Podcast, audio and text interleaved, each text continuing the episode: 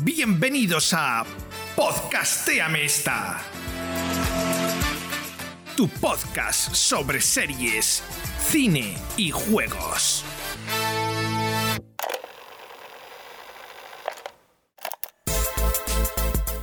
En nuestros podcasts sobre series, te recomendamos ver el episodio antes de escucharlo. De esa manera, podrás disfrutar con nosotros cada uno de los detalles que comentamos sobre él. Y si quieres una experiencia aún más intensa, justo después de ver el capítulo de la serie, escucha nuestro podcast que habla sobre él.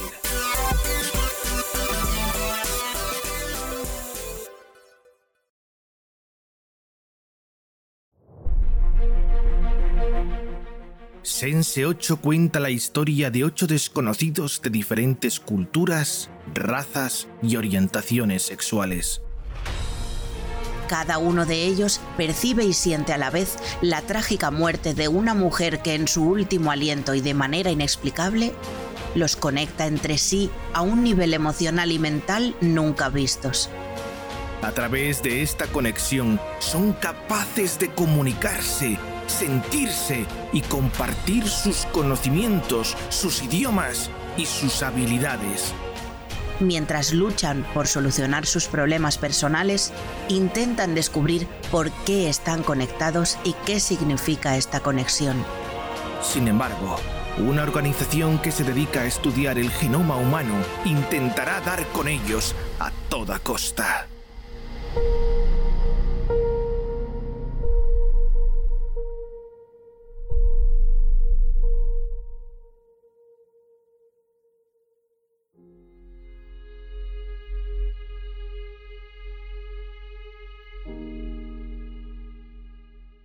Ya hemos visto el primer episodio de Sense 8, Resonancia Límbica. Y, bueno, empezamos la serie con una, mujer, ¿vale? Que se ve claramente que está sufriendo, está como una especie de, iglesia abandonada y tiene a su alcance drogas y una pistola, ¿no? Hmm. Y está eh, como dando el ser, o por lo menos es lo que nos han o sea, lo, que nos han dado, o sea, lo que nos han presentado a, al, sea, a nosotros, a los espectadores, ¿no? Y vemos como hay una persona que le acompaña en ese momento, en ese momento de sufrimiento, que le está diciendo que tiene que hacerlo ya.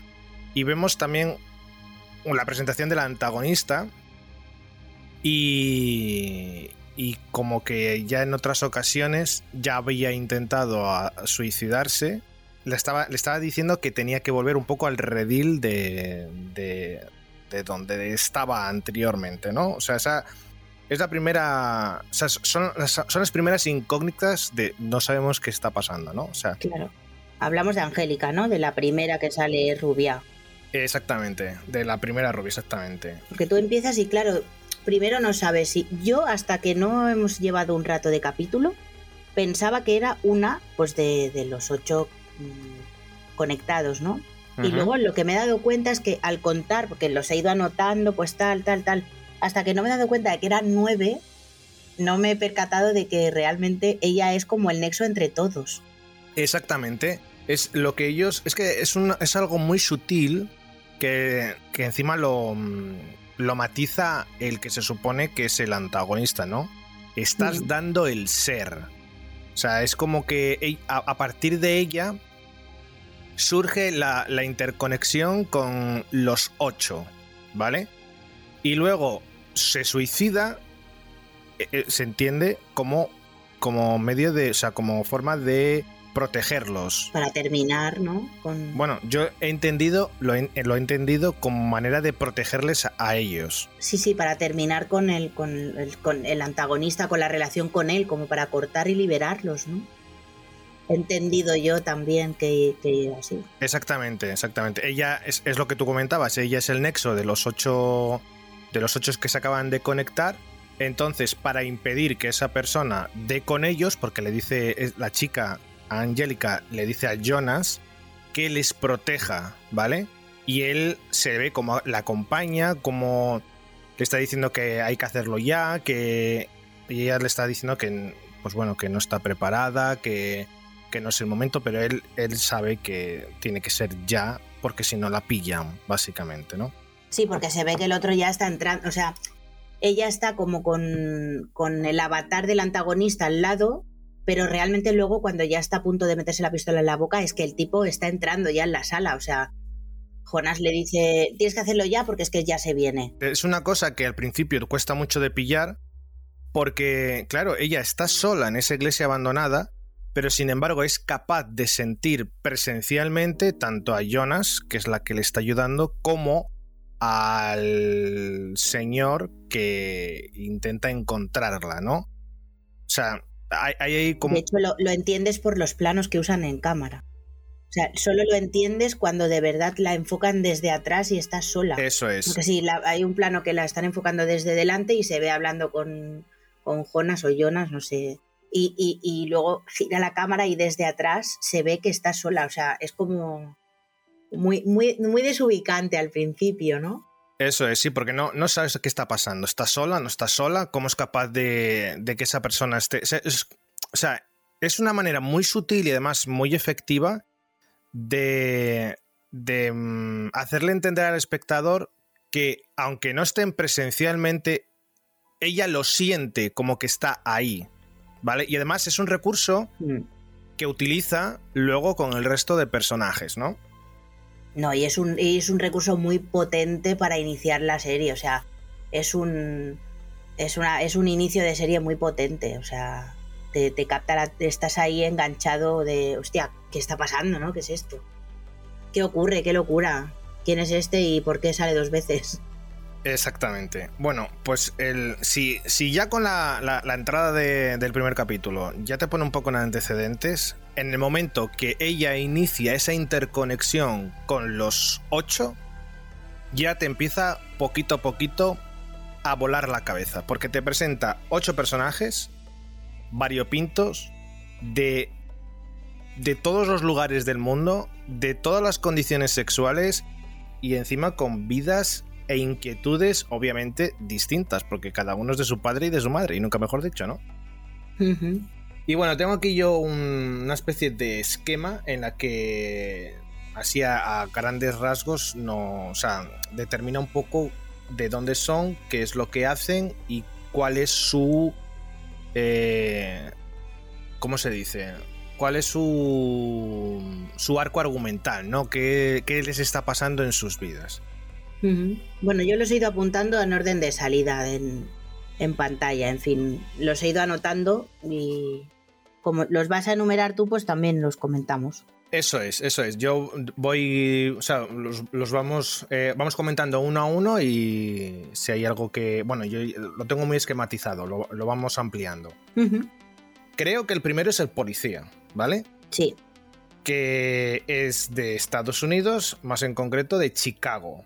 Muestra el conflicto racial que hay en Estados Unidos con, con la policía y, la raza la raza negra, ¿no? no ya, es que eso me ha alucinado, o sea, así como inciso, eh, que lo vamos a comentar en todos los personajes porque con todos los lo vamos a ver, pero, o sea, la cantidad de reflexiones morales que te plantea esta en el primer capítulo solo, o sea, eh, precisamente con el tema del poli, cuando, cuando llega al hospital, que la enfermera le dice, bueno, y si luego este niño coge y mata a un poli, ¿qué? Y es como, o sea, está todo el rato planteándote, digo, pues esta es el, el, la frase que, se, que, que, recuerdo, ¿no? Pero todo el rato es así. Claro. O sea, es como constantemente te, te además de estar mmm, captando tu atención, es que mmm, te hace pensar todo el rato en cosas, te hace reflexionar sobre cosas sobre todo el tema, pues eso, del de racismo. Así, pam, nada más empezar. Y luego, pues el tema de drogas, de, de, de orientación sexual y demás. Que es, hmm. no sé, muy potente. Además, es muy curioso porque, a ver, el, el personaje del policía es el, el, típico héroe, ¿no? El típico. Sí. El típico policía blanco que quiere salvar al mundo y que quiere hacer lo correcto, ¿no? En plan Capitán América. Exactamente. El compañero de. El compañero policía del, de, de, de, este, de este protagonista nos hace eh, entender que su padre murió en un tiroteo y que precisamente fue, pues bueno, en un... Da a entender, no lo sé, ¿vale? Da a entender que fue en, que también era policía el padre y que murió a manos de, pues bueno, de, pues de tiroteos con, con gente de, de raza negra, ¿no? Y, y, le está indicando constantemente de que la policía y ellos son enemigos naturales, ¿vale? Que que debería, o sea, que no, no tiene por qué sentir, sentirse mal si les odia, porque obviamente pasó lo que pasó, ¿no? Sin embargo, la serie nos presenta eh, un punto, o sea, nos presenta una situación muy, muy curiosa, muy curiosa, porque te hace pensar exactamente lo que tú decías, muchas cosas. La primera de ellas, eh, vemos que avisan por radio de que ha habido un tiroteo, ¿no? Ellos, pues obviamente están por la zona, se acercan y van a ver qué ha pasado se encuentran con un niño, un niño de raza negra, que ha recibido un disparo y que si no recibe atención médica inmediata puede morir. Y además es curioso porque en el momento que encuentra al niño, en la primera reacción del niño es encañonarle, ¿vale? Claro, es que te sacan la pistola y dices, ¿cómo? Exactamente. O sea, es un, es un niño y, tu instinto es pues de, de protección pero claro, te acercas y que te saca una pipa y es como, ¿en serio? Yo me he quedado flipando, pero claro, luego he pensado, no, es que en ese contexto, en ese entorno, eh, eh, funciona así. Claro, es que además es muy curioso porque con, ese gesto, o sea, con, esa, con esa imagen, lo que te da a entender es que de la misma manera que el compañero policía justifica que hay un odio entre policías y, y bandas eh, negras, ese niño, con, esa escena, también te da a entender que eso surge a la inversa. Es natural y es innato, ya crecen así. Exactamente, que ha sido educado para, para, para, entender que la policía es el enemigo. Entonces, en el momento que aparece un policía... Y reaccionar automáticamente. Exactamente, en el momento que aparece un policía es el enemigo. ¿Qué pasa? Que el niño es niño, obviamente. Y como, como niño que es, lo único que quiere es que ese dolor desaparezca y le pida ayuda. Ha coincidido que, que está este, sea el protagonista. Si, si llega a ser el compañero que se lo encuentra, ahí se queda. Se queda ahí muerto del asco, o sea, ¿sabes lo que te quiero decir? O le mete un tiro directamente lo deja ahí.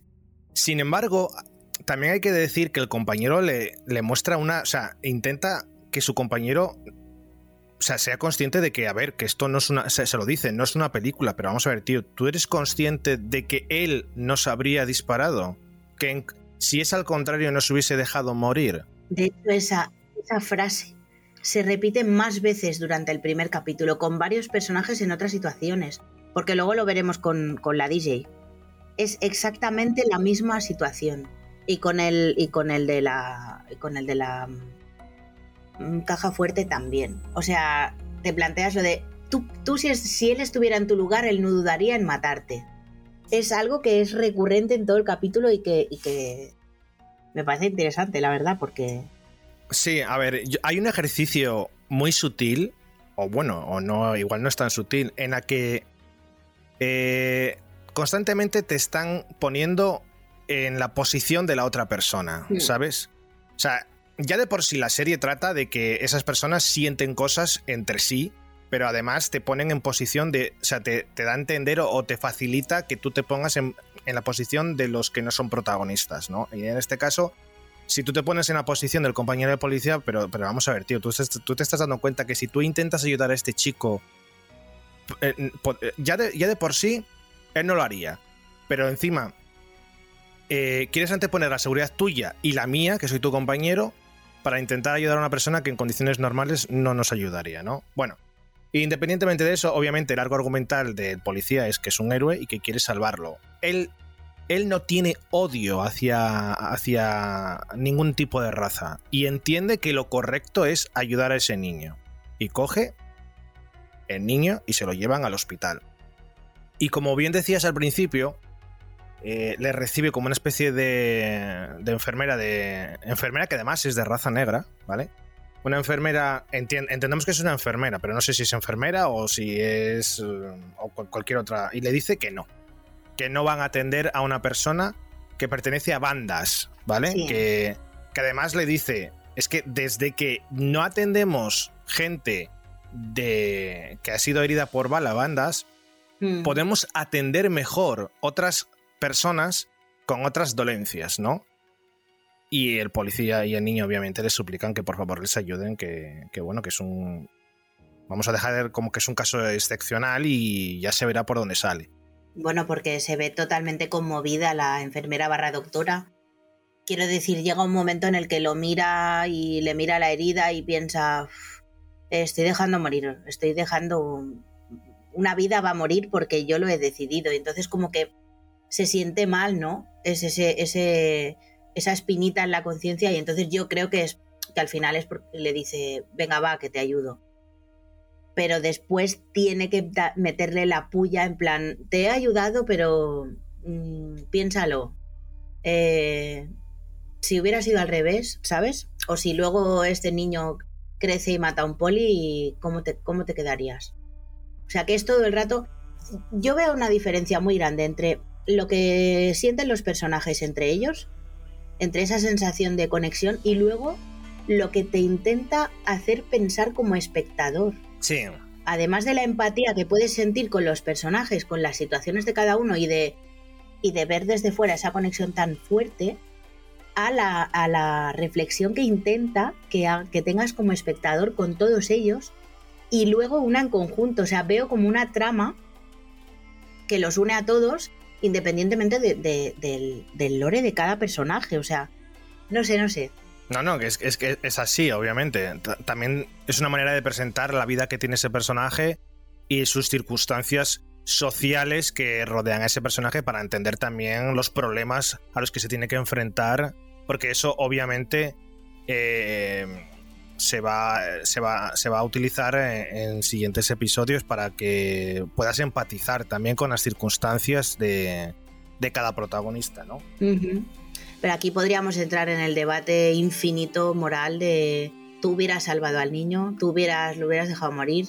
Eh, Claro, es que es una situación muy complicada, porque tú ten en cuenta que, que eh, los policías en Estados Unidos, o por lo menos vistos desde, desde nuestro país, por ejemplo, eh, dan a entender que siempre están en conflictos armados. Allí todo el mundo tiene armas. el acceso a un arma es eh, súper sencillo. Encima es algo que está reconocido en su constitución. Y que es legal entrar en, que entra en tu casa y le metes un tiro entre ceja y ceja, que no, que no pasa nada. Exactamente. Y además la percepción que yo tengo desde aquí es que la cantidad de noticias de, de policías que no han preguntado y primero han disparado. O sea, yo esto está a la orden del día y la verdad es que me ha impactado porque como que he recibido la información totalmente contraria, ¿no? Y me ha llamado mucho la atención. Exactamente. Es, además es una situación, es que parece más que una policía, eh, como lo entendemos aquí en España, la policía local, ¿vale? Mm. Es, eh, allí en Estados Unidos da la sensación, no sé si será así, porque obviamente ignoro cómo El ejército, ¿no? Exactamente, es como si mm. fuese un ejército mm, que está a pie de calle, básicamente. Sí, sí, e, Es, es, un conflicto constante, o sea, no... En cualquier momento te la pueden liar, es que entonces, pues bueno, es una. Claro, tú, tú te pones en esa circunstancia en la que todos los días trabajando, en la que cualquier persona te puede pegar cuatro taponazos y te manda a otro barrio. Yo, yo creo que el ejercicio de, mira, todos son enemigos, es, eh, es, ir por el camino fácil. No discriminar y decir, mira, si yo me encuentro con una persona que me está apuntando un arma y encima legalmente estoy amparado en que en legítima defensa le pego cuatro tiros y Santas Pascuas, es como el camino fácil, ¿no? Pero también entiendo que los policías que no lo hacen de esa manera y que tratan a, a, esas personas no como, no como delincuentes o como personas que te puedan hacer daño, sino como personas, ese es el, es el camino difícil y que obviamente te expones a que esa persona no tenga esa predisposición, es decir, mira, me estoy encontrando con una persona que de verdad me quiere ayudar, suponiendo que obviamente el delincuente, entre comillas, quiera ser ayudado, ¿vale? Pero todo tiene sus pros y, sus contras, porque si tú eres un policía que no preguntas y primero disparas, eh, estás asegurándote de que no va a pasar nada y pues mira, si le he disparado a un inocente, pues es lo que hay, lo siento. Mm, yo esto no lo, no, a mí está, evidentemente no estoy a favor de esta opción. Yo prefiero la opción más humana, ¿no? De primero analizar la situación y primero preguntar y sobre todo el lado humano. Pero es cierto que como policía muestras una debilidad.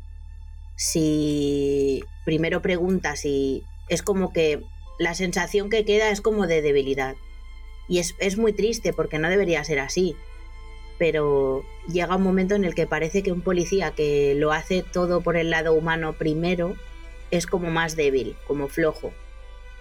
Y bueno, yo es que yo pues yo hubiera salvado al niño. Flojo y encima que estás poniendo en peligro la vida de tu compañero. En peligro, exacto, exacto, sí, sí. Sabes, es, es que esa, esa, ese peso, o sea, porque tú me dices, bueno, si vas... Pero es triste, ¿eh? Es triste que tenga que ser así. Exactamente, porque es lo que te iba a decir.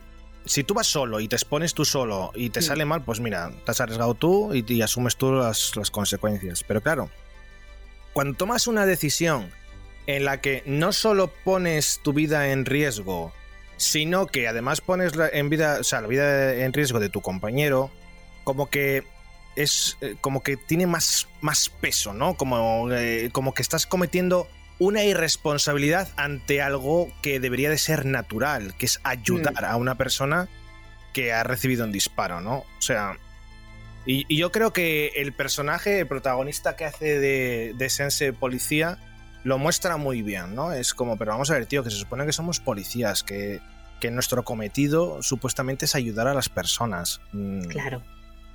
Lo que pasa es que estás ayudando a una persona que tiene como dos extremos, ¿no? El extremo normal, si no estuviera herido, te hubiera metido un cañonazo y no lo hace porque está herido. Entonces, es, tienes que escoger al final, no, o sea, al final hay que hacer una elección. Y bueno, este es el dilema moral de qué elección y, de hacerte pensar, básicamente, de ¿salvarías al niño o no salvarías al niño? Pues bueno, pues mira, yo sí. Y luego, otra cosa muy curiosa que tiene este personaje, que además de presentarnos cuáles son los conflictos que tiene como trabajador de, de, las fuerzas de seguridad, es que al ser policía tiene ese, ese alma sabueso y eh, también intenta descubrir qué... ¿Qué le pasa? No, ¿qué le pasa a él? Pero ¿qué ha pasado con esa mujer que se ha suicidado al principio, ¿no? Y luego, a medida que va avanzando la serie, eh, nos presenta cómo, cómo en el momento que ha pasado cerca de esa iglesia, ha tenido como la corazonada, ¿no? De que... Exactamente. Para, para, para, que lo que te he contado, porque obviamente al ser su compañero le, ha contado que ha tenido una movida... el, compañero le llama como viaje astral y hace la broma con el Doctor Strange, ¿no? Y le dice, para, para, para, para, que esto es lo que yo, es, lo que yo he, lo que yo he sentido, lo que, el sueño que yo he tenido y aquí, eh, o sea, tiene el convencimiento de que ahí realmente había una mujer y que se había suicidado. Yo ahí he tenido un momento de duda, ¿eh? porque cuando ha pasado al principio, que se ha visto, o sea, se han visto escenas con el policía, eh, como que he tenido muy claro que era como una visión de la chica, que no estaba él in situ eh, viendo el suicidio ni, ni siquiera asistiéndolo como policía. Pero cuando ha pasado cerca y han empezado a hablar de, del suicidio, eh, he tenido como la duda, ¿no? De, hostia, ¿de verdad estaba allí cuando ha sucedido y, lo ha vivido? Claro. O sea, ha sido como demasiado inmerso todo en, la situación. Hasta que no he visto aparecer a la chica, a, a Rayleigh, no me he dado cuenta de que no, no, que seguían con, con el rollo viaje astral, como dice el compañero, ¿no? Con el rollo conexión. Exactamente. la clave está que en el momento que ella eh, les da el ser, ellos es como cuando conectas eh, ocho ordenadores a la misma red. Antes estaban de manera eh, individual, no estaban interconectados y ella en el momento que les da el ser, automáticamente empiezan a compartir información. Pero realmente, porque hay una escena en la que sale el poli, yo eh, tengo apuntado que se llama Will. El poli sale de pequeño siguiendo a alguien en, un, en una especie de hospital o de, no sé. Entonces, mi pregunta es, ¿este ser que se les da en este momento, se les da ahora o lo han tenido siempre latente o lo que sea? ¿O lo han tenido conectado solo con ella, con Angélica? Porque claro, mmm, claro, es que yo, o sea, yo solo he visto el primer capítulo, o sea, lo estoy viendo aquí rollo en plan eh, descubriendo todo, que igual dentro de cinco capítulos esto lo aclaran, ¿no? Pero yo ahora mismo tengo la duda. Eh, ¿Están conectados siempre? ¿Lo han descubierto ahora o se acaban de conectar ahora? ¿O estaban conectados con ella? Es que esto es lo único que me peta la cabeza. Porque claro, se están empezando a ver entre ellos ahora y a, Exactamente. y a quedarse como con la paranoia, ¿no? Pero hay un par de escenas que se ven de pequeños. Entonces esto me ha hecho volar la cabeza. Porque Will de pequeño ya tiene un, una conexión con quien sea? ¿Por qué él? ¿O por qué, sabes? A ver, yo te digo, te doy mi opinión, ¿vale? Yo a mí lo que me da a entender es que ellos tenían sus vidas normal, normales, ¿de acuerdo? No estaban interconectados, pero sí que había una predisposición a. Y hasta que ella no les ha dado el ser, no han sido capaces de intercambiar información. En el momento que ella ya como que les conecta, toda esa información que se había privado hasta ese momento empieza a fluir. Pum, pum, pum, pum, pum, pum, pum, pum, pum. Y ellos, obviamente, tú imagínate que de repente te conectan con una persona y empieza a haber flujo de información de todos tus recuerdos, todos tus pensamientos, eh, ¿sabes? Es como que mm, no, sabes... O sea, no sabes muy bien ubicar si ese recuerdo es tuyo, si es de la otra persona. Sí, que eran recuerdos inconexos y que ahora les ha dado sentido, ¿no? Al darles el ser, quieres decir. Exactamente. No, y que empieza a fluir información. Eh, empieza a fluir información que tú no estás procesando adecuadamente, porque nunca te has sentido. O sea, tú ten en cuenta que, que por ejemplo, Will es capaz de sentir la rave de, de, la chica de Rayleigh y, de hecho va a echarle la bronca al vecino de por favor baja la música que no puedo dormir. Y, Hostia, eso ha sido bueno. Y, entra en el piso, o sea... Y está vacío, como... exactamente. Y también eh, se, ve como que empiezan a haber interconexiones entre ellos. Eh, ¿Qué está pasando, no? Eh, por ejemplo, el, el chico de, de Rusia, que no me acuerdo cómo es, o el Wolfgang, Wolfgang, ¿puede Wolfgang, sí, el que se hace pis en... el que se amean su padre, ¿no? Exactamente, bueno, que ya lo comentaremos más adelante. Escucha las sirenas de cuando Will va... Sí, sí, sí, sí. Y la, y la chica de Londres también, también escucha las sirenas que sale a la calle y está todo súper tranquilo. ¿La chica de Londres? Eh, ¿la, DJ?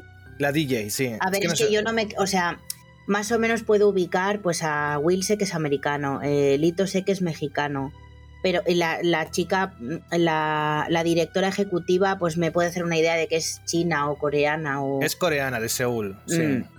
Es que yo no me sé los nombres, ahora mismo no me acuerdo de los nombres. Algunos sí que cuando los dices sí que me da el chispazo, pero bueno, hasta que vayamos viendo la serie y ya que mm. te quedes con los nombres. Bueno, yo es que me he hecho una lista a medida que lo iba viendo porque ya sabes, ¿no? Yo mm, es como si la viera, la vi hace muchos años un par de capítulos, pero en realidad lo estoy viendo por primera vez ahora y me he hecho una lista apuntándome los nombres de cada uno a medida que iban saliendo. Entonces, no ubico bien su, historia, ¿no? Pero, pero más o menos sí. Pero lo vamos completando. Rayleigh es la chica DJ de Londres. La chica DJ. Hmm. Y Litos, Litos es el actor mexicano, ¿vale? Exacto. La chica de Seúl, no me acuerdo. Me, me ha, eh, cuando se ha presentado, mi hermano no está, no sé qué, ha dicho, soy Sonbak, que no sé si es Sonbak como nombre o Sonbak y es Son de nombre y Bak de apellido. el caso es que se ha presentado tal cual. Y luego, está la, chica de la boda, que no sé cómo se llama porque no le ha dicho el nombre, exacto, la chica india, que por cierto, lo tengo que decir, eh, es la actriz de doblaje de Poppy, de la peli de Trolls, y me fascina esa señora. Estoy enamorada de su timbre. No, sé si te has dado cuenta, pero la, actriz de doblaje, hablando de doblaje, que, que, dobla, valga la redundancia, la chica de Seúl, es la misma que Daenerys Targaryen. Sí, joder, ya sabía que me sonaba, no la ubicaba, pero es que ha sido escuchar a, a Poppy y, es como que se me ha llenado el cocoro de amor. Y luego está el conductor de Nairobi y ¿no? El del bus de Van Damme. Eso es, voy a apuntarlo aquí. Cafius, para no meter la pata. Nomi, que, eh, Nomi o Noemi, supongo que Noemi Nomi, o Nomi, Nomi, ¿no? Nomi. que es la, Y- chica- la mujer trans. Eso es, que es de San y, Francisco. bueno, y Wolfgang, que es el, el- el mafioso, digamos, de el del Berlín, entierro. sí, exactamente. Bueno, esos son todos en Me concreto. falta la, la- la chica india de la boda, que no sé, no, no ha dicho el nombre, solo como se ha referido a ella al padre y tal, y luego solo ha salido otra vez más. No me he quedado con el nombre, pero bueno. Esto es Podcastéame esta. Tu podcast sobre series, cine y juegos. Bueno, pues ya que hemos hablado, eh, ya hemos eh, hablado de, de Will, que es el, el policía, ¿vale? Vamos a pasar a Rayleigh. Vamos a ampliar un poquitín a Rayleigh. Ya hemos presentado a todos los personajes, ahora vamos a, a comentar Rayleigh. Rayleigh. Nos presentan a una joven DJ que es capaz de transmitir muchas emociones a través de la música, pero sin embargo nos presenta una vida nocturna y con drogas. ¿Vale? Em, es curioso que yo creo que lo que intentan con este personaje es eh, que la gente, que los chavales jóvenes sean capaces de empatizar con una persona que pese a dedicarse a una vida como son los DJs, en la que son capaces de abarcar mucha gente, sin embargo esa persona quiere aislarse, ¿no? No quiere, no quiere tener eh, una especie de contacto. Y además, eh, bueno, pues todo el entorno de la vida nocturna está acompañado por el tema de drogas, de intentar aislarse, de no querer saber de nadie. Y hay una persona que se dedica al mundo de- del espectáculo nocturno que ha sabido leer muy bien entre líneas lo que esta chica le está pasando. ¿Vale? Y en un momento determinado eh, le hace ver que está acompañada de gente que ella misma sabe que no le conviene y que, bueno, pues eh, la entiende porque de alguna manera él había pasado algo parecido. Pese a que esa persona se da a entender de que vive en un mundo, o sea, que, que está en un entorno también algo turbio, ha sido capaz de, de leer un poco entre líneas sobre esta chica, ¿no? Pues fíjate que yo lo interpreto más como como que mm, te venden a esta chica para que sobre todo la gente joven y pues con este tipo de vida, pues a ver, la sociedad ahora mismo, la juventud sobre todo, eh, yo la veo muy desubicada. Y yo creo que han puesto a este personaje para que quede claro que por más desubicada que esté la vida que tengas, eh, no vas a desentonar por, por ser especial. Y no tienes por qué ser, pues, mm, estar siempre drogándote o ser un insensible o ser un... eh, no sé, a esta chica la veo como con una sensibilidad excepcional y que está en un, en un entorno que no encaja. Y yo al tipo este que, que detecta que ella es especial y todo esto, creo que, o sea, mi sensación no es de que, de que empatice con ella por, por esta sensibilidad, sino porque directamente quiere como llevársela a su terreno, ¿sabes? Porque en el momento en el que él le da droga después, o sea, me hubiera cuadrado esta historia y hubiera sido maravilloso si al final él, en vez de un- una, es que no sé cómo se llama el aparatito este, ¿una cachimba? Una En pipa. vez, de, en vez de la pipa le da, pues yo qué sé, un, un- un objeto aleatorio, llámalo X. Pero en el momento en el que le da otra vez droga es como, mm, no, hubiera ido maravilloso si lo hubiéramos encaminado como para que no hace falta drogarse. Pero sin embargo, la ayuda, porque gracias Sí, Gracias, eh, aunque suene, suene mal, no a la droga, ¿vale? Eso que quede muy claro. Pero sin embargo, al facilitarle esa sustancia, ella es como si completara la conexión total con. Will, Hmm. ¿sabes? Y es capaz de presentarse, no presencialmente, porque obviamente no puede, pero sí, eh, sí- sí- sí presentarse totalmente a Will y le, y le pregunta, pero ¿tú sabes quién es la mujer que se ha suicidado? Y le dicen, no, obviamente. Claro, es que es la primera vez que interactúan entre ellos. Exactamente, es muy importante. Porque todos los demás pues se han visto, han cruzado miradas y tal, y se han quedado así como con la paranoia de, uy, ¿quién es este? Pero han hablado, o sea, es la primera vez que se hablan. sí, eso, es, eso también es verdad, tienes razón. Es muy importante porque la droga es como la que a ver, todo el mundo sabe que cuando hay sustancias psicotrópicas mm. rompe ciertas barreras en la mente. Exactamente. Entonces, eh, gracias a, entre comillas, gracias, ¿vale? A las drogas que le facilita este hombre a, a Rayleigh, ella es capaz de romper esa barrera y completa la conexión total con Will y le dice que ella no es de, o sea, no es de América, que es de Londres y, que nunca ha estado en América, no conoce a esa mujer y él queda flipándose porque él realmente la siente como que está frente a él. Sí, sí, la, la o sea, nota ahí su presencia y la, la, vamos, que yo creo que solo le ha faltado extender la mano para ver si de verdad estaba ahí in situ. Exactamente. Y luego además, frente a esa conexión en la, en la que ella es capaz de sentirle, eh, luego le surge una situación bastante tensa a ella, porque claro, mm. vuelve otra vez a la realidad y ve como supuestamente su pareja y su entorno lo que realmente querían era robarle.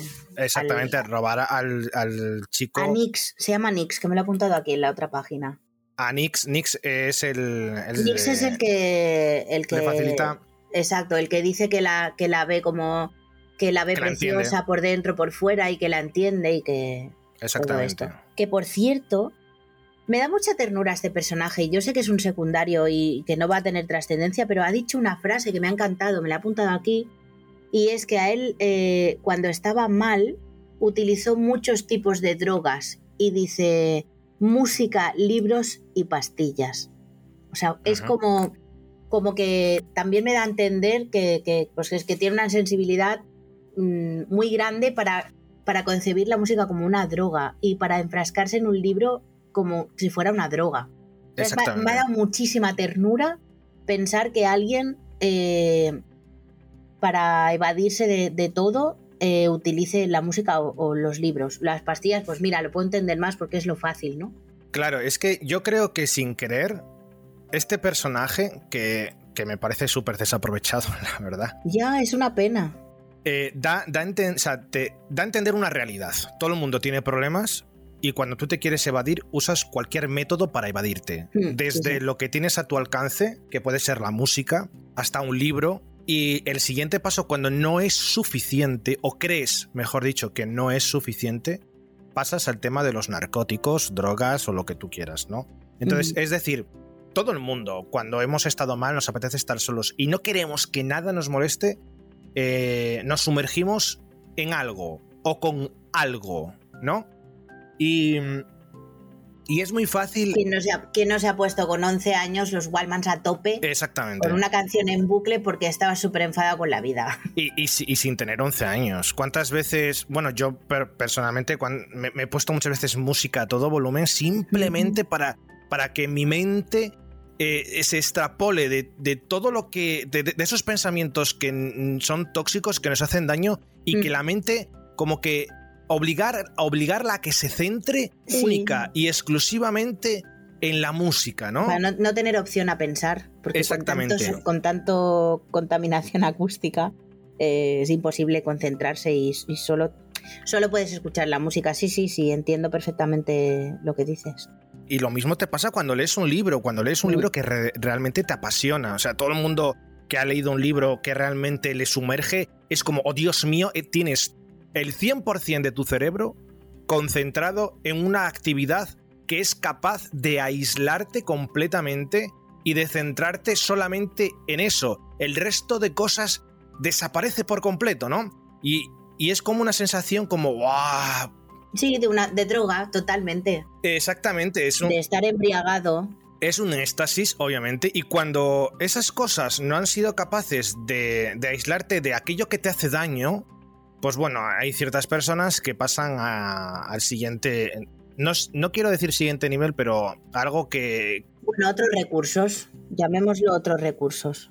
que luego, pues bueno, pues son un tema de drogas y eso que de manera química eh, exactamente estás buscando lo mismo, que el, cerebro te desconecte automáticamente de aquello que te hace daño y que te, de alguna manera, te imbuye en una burbuja en la que tú te sientes protegido porque esas sensaciones que te hacen daño están amortiguadas y ya, dejan de hacerlo, o si lo hacen, mm, no lo sientes con esa intensidad, ¿no? No dejan de ser también reacciones químicas, porque cuando tú estás escuchando música o leyendo un libro y estás absorto en la lectura, por ejemplo, tu cerebro también está em, desprendiendo química.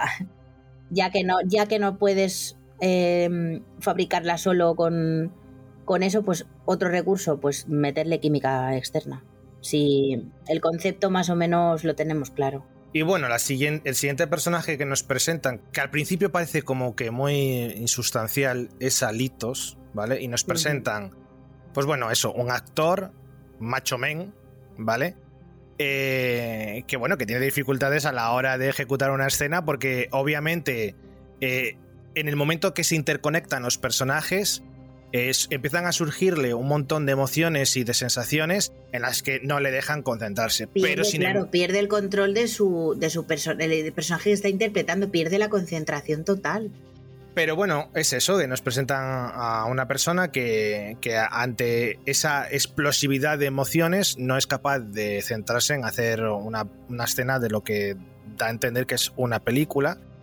Y Mm, hay un dato muy importante y es que la compañera de reparto se presenta en su caravana y bueno, intenta flirtear con él y él le dice que, bueno, pues que lo siente Intenta flirtear, no, es que le mete la mano en los pantalones, o sea, eso no es un flirteo, eso es next level.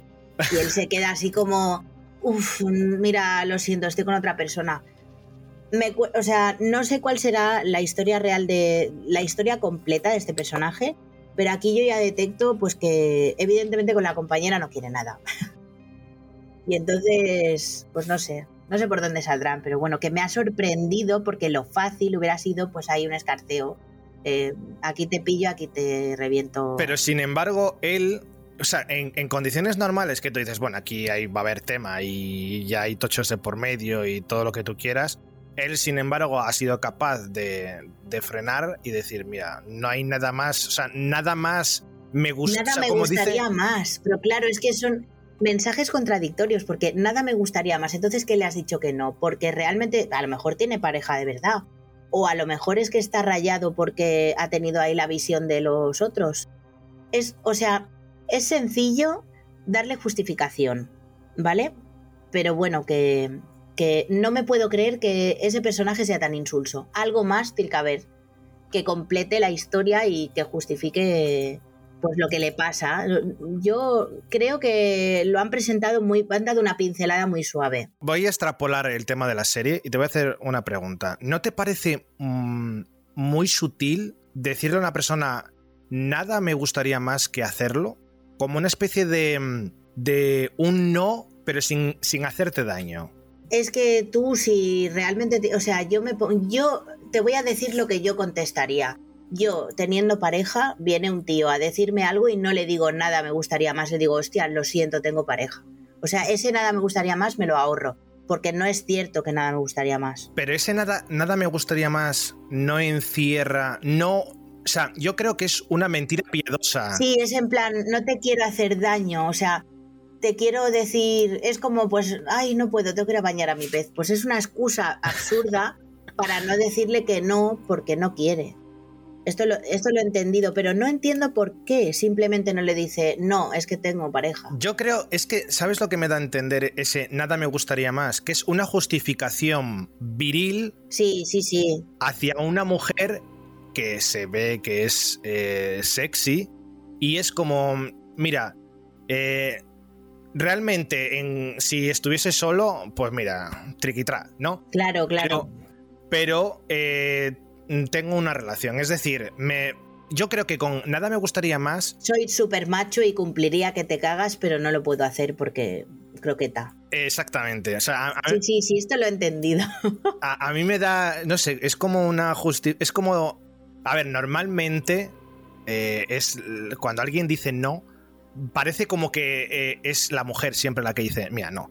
Pero en este Mm. caso, es él, el, ante una proposición indecente, ella, eh, él le dice, mira, si, si me pillas soltero, pues mira, aquí disfrutamos los dos, pero ahora mismo no, ¿sabes? O sea, Claro, claro. Pero ha sido, extra o sea, ha sido extraño. es extraño. Ha sido extraño porque no hacía falta el hacerse el, el macho, ni hacía falta, claro, solamente con decir, hostia, mm, me siento muy halagado, pero tengo pareja. Exactamente, porque mira, si te fijas, hay, hay un contexto que yo nunca he entendido de, de esta escena en la que él, eh, cuando está en la caravana, está como muy nervioso. No es capaz de centrarse. Sí, y hay un momento que se pone, él se toquetea también en plan. Exactamente. Y ella, cuando entra en la caravana, Y es como, no lo ha sido muy fuera de contexto, muy de, Sí, qué raro. no he entendido, o sea, igual el- la gente que está en el mundo de la farándula es capaz de entender por qué eh, esa persona ha intentado frotarse. vale, con vamos la a decir. estantería, es que ha tenido una escena donde se ha frotado con una estantería y estaba ahí rollo, oh Dios mío, soy el puto amo. Y ha sido totalmente rocambolesco. Yo, yo no sé si ha sido como una especie de necesidad de segregar más testosterona para sentirse más macho. O sea, no lo entiendo, o sea, no lo sé.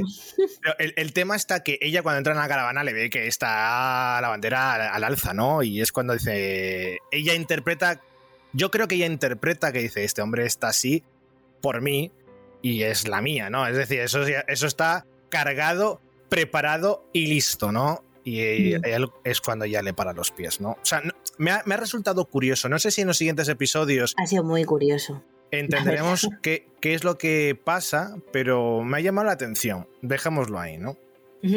Sí, sí.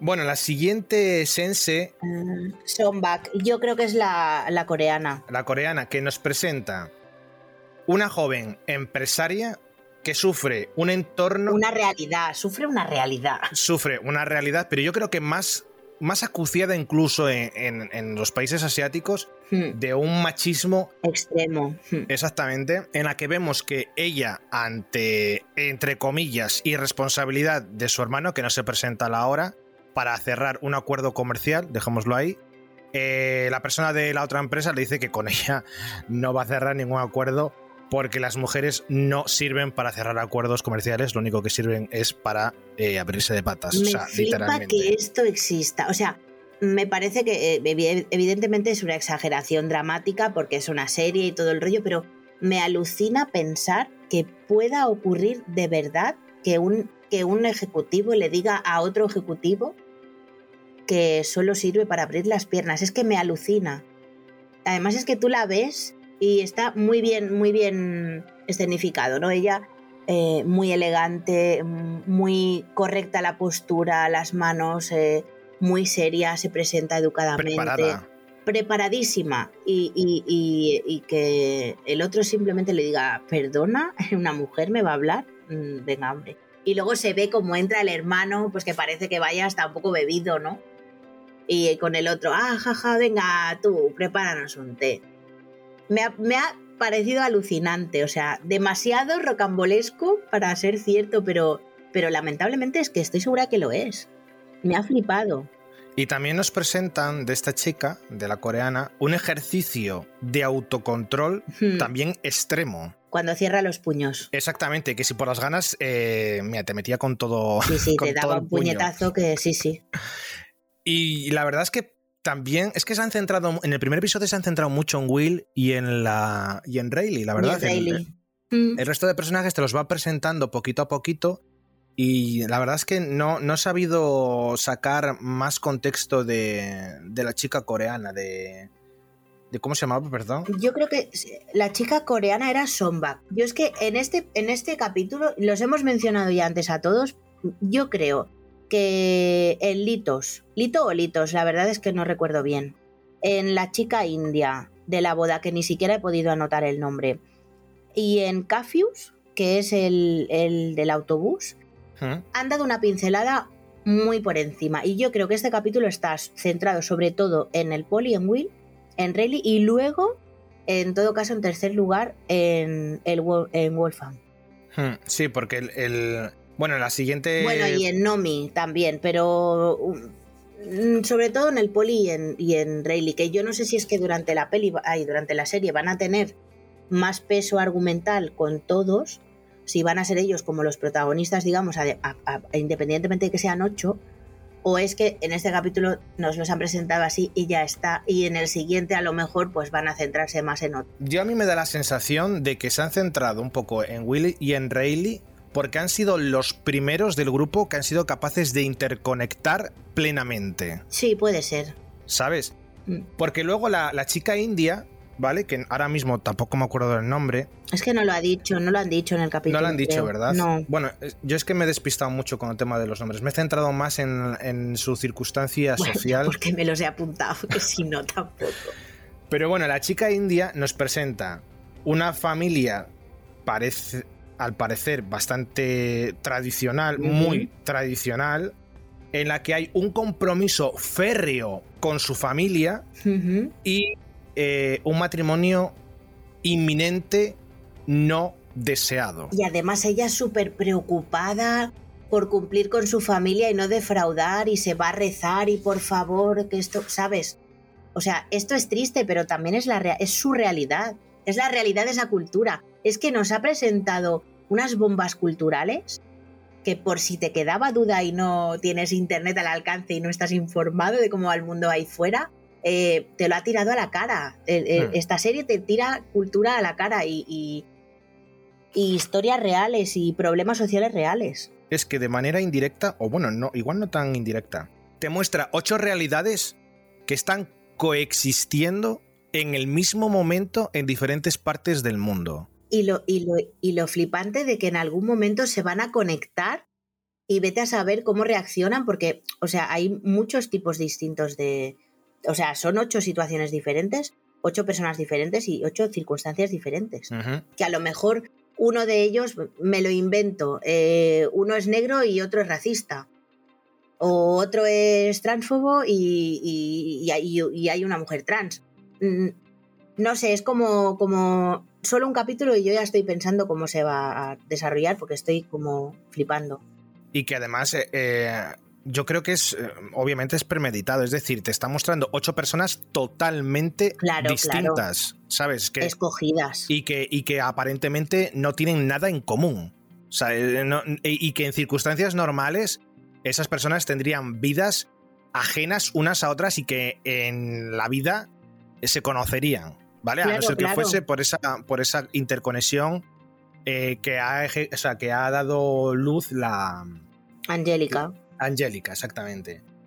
El siguiente personaje me llama mucho la atención, siempre me ha llamado la atención, que es Wolfgang. ¿El mafioso?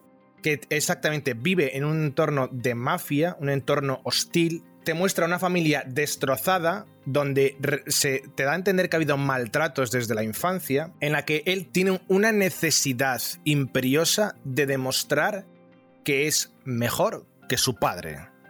¿Vale? Y que es apto y que, o sea, yo lo que he visto es que tiene la necesidad imperiosa de que quede claro que el criterio de su padre era una mierda y que no porque y que no porque alguien decida que no vales es que no valgas. Exactamente. Porque cuando está viendo la tele con la chica cantante, la verdad es que la chica está cantando bien y él le justifica al otro, no, es que es un crack porque no sé qué, y al final la eliminan. Y se queda con cara como de, ok, y sale el recuerdo del padre riéndose en el teatro. No sé, todo súper dramático y, el peso de la historia del drama con su padre. O sea, es como que lo, ha perseguido toda la vida desde pequeño y su hmm. comportamiento de ahora lo, lo, lo demuestra, ¿no? Cuando cuando se va a la tumba y se hace pis en la tumba y es como y sonríe. Sí, que le, mea en la tumba de su padre. sí, sí, sí. No, hay manera más gráfica de desprecio. De despreciar, sí, sí. O sea, la escena de Wolfgang, mejor dicho, a ver si no me atraganto porque estoy pensando mucho y no, no ejecuto en palabra, que, que me ha llamado mucho la atención. Y es que la caja fuerte que hablan supuestamente es tan difícil de abrir de manera natural que lo fácil es utilizar herramientas, destrozarla y llevarte el botín, ¿no? El ejercicio que hace Wolf, eh, Wolfgang, si no me equivoco el nombre, es de decir, mi padre o toda la gente que rodeaba a mi padre, que obviamente te da a entender que también es ladrón, él intentó abrir esa caja, lo pillaron y lo mataron, ¿vale? Entonces es como, mi premio no es tanto el botín, sino que se enteren de que yo he sido capaz de abrir la caja fuerte que no fue capaz de mi padre y además me llevo el botín. Mm, y además te voy a decir que he pensado mientras estaba escuchando em, el, capítulo, no he podido evitar que me venga a la cabeza una cosa y es que ha salido la escena de él en el teatro como que no, no era capaz de ponerse a cantar. Y luego ha salido en la tele una chica cantando bien y que no la valoraban. Y si te fijas, el tema de la caja fuerte está súper relacionado con el oído. Y yo creo que, o sea, me ha venido, igual es mentira, me lo invento. Esto ya, esto ya es una paranoia mía. En plan, voy a demostrar que mi oído es impoluto y que tanto de pequeño yo podía afinar y cantar, lo que pasa es que estaba bloqueado, como ahora de adulto puedo identificar que esta chica canta perfecto, como que puedo petar esta caja fuerte porque mi oído es absoluto. O sea, he pensado en eso, ¿eh? Mientras lo veía he pensado... No, no, no me había dado cuenta. va, más allá toda, va más allá todavía. Es en plan, mi oído es puto Dios y mi padre no supo valorarlo. No lo había pensado, pero es cierto, es... es, es em, El sumum ya de, del oído... Sí, pero es ha sido capaz de utilizar una herramienta que a priori es artística a un delito. Sí, sí. Y sin embargo, no, no deja de ser artístico el delito. Es decir, sí, sí, sí.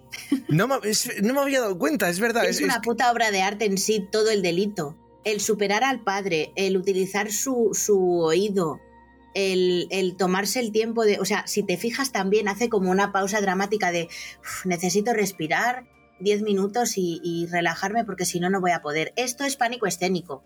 O sea, esto cuando tú tienes un concierto, pues yo es que me ha pasado. necesito es un momento al baño, lavarme la cara, pegar tres gritos incluso para, para despejar el oído y oírme gritar a mí misma y como hacer un reset y luego vuelvo. Es que, o sea, lo he sentido así, tío. Es verdad, es verdad. lo he sentido eh, así totalmente. No, me había dado cuenta. Pues sí, tienes, tienes razón. Mm. Porque, bueno, yo sí, sí que tenía, de más joven, sí que, bueno, como si tuviese yo aquí 50 años, pero cuando era más pequeño, vamos a decirlo así, o, cuando estaba en el instituto, pues eh, bueno, pues el típico grupo de teatro y tal. Y sí que es cierto que cuando, cuando tienes que enfrentarte a que mucha gente esté pendiente de ti. Como que te, te acojonas un poquitín, ¿no? Y que hay veces que esa presión, cuando te expones muchas veces, es... Eh, necesito un respiro, ¿no? Sí. Entonces sí que es cierto, sí que no me había dado cuenta, sí que, que es capaz de, de ante una persona que además eh, tiene una presencia muy guapa, él ha, sido capaz de, de aislar el valor real que tiene esa persona que quiere demostrar que es su voz, al margen Del, del envoltorio, ¿vale? Y que su amigo, de manera hiriente, pero también te da a entender la, la realidad de mucha gente. Por eso. Exactamente. Mira, tío, mm, no va a ganar tendrá un instrumento fantástico, pero no va a ganar porque... La porque la triste realidad. Le ha dicho que físicamente los ojos pues los tiene camello. Y él le ha dicho... O sea, ha, habido una mirada como diciendo, pero ¿qué me estás contando? O sea, eso no puede ser. O sea, ¿cómo no pueden valorar ese instrumento? Y la realidad es que, pues mira, si no cumples unos estándares tremendamente crueles mm. a nivel físico, entre comillas, da un poco igual que seas un virtuoso o que tenga, o seas capaz de manejar un instrumento vocal de manera virtuosa porque te vas a comer un rosco. Sí, sí, sí. Y es, es muy triste, la verdad. Es muy triste. De la misma manera que, volviendo un, momentito de nada a, a Rayleigh, cuando están escuchando la que se ve el plano de ella en la discoteca y tal, que le dice, ¡guau! Lo hace bien para ser una tía, ¿eh? Y Nix le dice, lo hace bien y punto. Y el otro se queda como, mm, eso es un micromachismo, ¿no? Y, está bien que ya dos personajes, el primero Nix con, el reproche de ese micromachismo y ahora eh, Wolf con lo, de, con lo de la cantante, como que quiera eh, ser transgresor, ¿no? Y decir, no, no, pues es buena y aunque tenga los ojos así o asá, eh, debería ganar. Pues lo mismo, es buena y aunque sea una tía o un tío, lo hace bien, ¿no? Pues Mm, a modo de reflexiones está muy bien. O sea, te van tirando, te va tirando todo el rato reflexiones a saco para no dejarte, para no dejar el cerebro parado. Eh, te presentan a los personajes como que son capaces de identificar esos micromachismos y de corregir a tu entorno mm, más cercano. Es decir, eh, eh, normalizar el hecho de que ocurra y que tú puedas corregir a alguien que esté cometiendo una tropelía. Cosa, cosa que no, desgraciadamente, no ocurre mucho. desgraciadamente la gente pasa por alto muchas cosas así por el miedo a que te vuelvan a responder, ¿no? Si tú ves a alguien por la calle que se está metiendo con otro, la norma no es pararte a decirle, oye, perdona, no te metas con esta persona, porque la gente no quiere problemas, pero el hecho de normalizar que un personaje le diga a otro, oye, perdona, no porque sea mujer tal, o no porque sea fea tal, o no porque sea alta o baja o gorda o gordo o bajo, eh, tiene que ser así o así. eso me gusta mucho. El hecho de normalizar la protesta ante una, ante una injusticia. Me, ha gustado mucho. Hmm. Sí, porque además es algo como que. Como que está demasiado normalizado, ¿no? Pues es oye, pues para ser una tía lo hace bastante bien, ¿no? O esta tía no va a ganar porque tiene un defecto, entre comillas, eh, físico, ¿no? Y es como, ¿pero qué me estás contando? O sea... La triste realidad es que luego al final, a, la, práctica, eh, es verdad que hay personas que no ganan cosas porque su físico es X, o hay personas a las que se les abandona porque su físico es X, hay personas que no se relacionan con ciertos amigos o amigas porque su físico es X. Eh, es muy triste, es triste y en fin, me da mucha pena que ocurra, pero tampoco, a nivel individual tampoco puede uno hacer nada solo, ¿no? Esto, la sociedad cambia en bloque o nos vamos al pijo. ¿Estás escuchando? Podcastéame esta. Tu podcast sobre series, cine y juegos. Hace mucho hincapié en mostrarte la cruda realidad. Es decir, sí. que evidentemente, por desgracia, eh, por la general, eso está muy asentado. O sea. Sí, sí, van a ser muchas generaciones futuras las que van a tener que trabajar en ello. O sea, esto no se va a solucionar de hoy. Mi hija no lo va a ver. Yo me da pena decirlo, pero yo creo que mi hija no lo va a ver solucionado. Será su hija o su nieta quien, quien lo empiece a gozar, porque está instaurado como, como verdad absoluta y, todavía hay muchas generaciones mayores que, que no comprenden que, la vida cambia y que las personas evolucionan y que hay muchos tipos de personas. Si algo tan básico como el racismo, que llevamos toda la vida em, intentando luchar por ello, cosas más modernas, entre comillas, como la orientación sexual o, o pues no sé, mm, estos son luchas que, que yo las veo muy potentes y, que están a la orden del día, pero me da mucha pena admitir que, que todavía no están ganadas para nada. Que va, que van, que van. Que eso. Eh, o sea, tú, tú mira el punto en el que estamos a día de hoy, que más o menos hay como un camino recorrido, hmm. pero es insuficiente, claramente es insuficiente, o sea... Y ahora hay mucha información al respecto de casi todo pero hace 10 años, no, es que no me quiero ir muy lejos, ¿eh? 10 años. Información había la justita. No, y que antes se, se justificaba como que no tenías acceso a esa información. Claro, claro. Que lo que valía era el contexto donde tú crecías. Eh, se hizo mucho hincapié en el tema de que eso hay que educarlo desde casa, que no había acceso. Pues bueno, y luego o sea, la realidad es que independientemente de, del acceso que tengas a la información, sigue habiendo problemas, sigue habiendo muchos problemas. O sea, yo creo, en cuanto al machismo, obviamente yo no he vivido la época de mis padres ni la de mis abuelos, que entiendo que había mucho machismo, hmm. pero yo me estoy dando cuenta que a día de hoy se genera entre los chavales un machismo que ni siquiera les corresponde que ni siquiera les corresponde ni generacionalmente, ni por entorno social, ni... Yo no puedo comprender que un chaval de 18 años a día de hoy eh, trate de manera X a su pareja porque lo haya visto en su casa. O sea, o que no comparta tareas o que, o que la trate como un ser inferior. No me cabe en la cabeza esto, pues a un señor de 60 años, que no se lo justifico, pero puedo entender eh, por qué su, contexto cultural lo aceptaba, pero ahora mm, no. Ni siquiera gente de nuestra generación o la generación anterior. Es que no lo puedo Yo...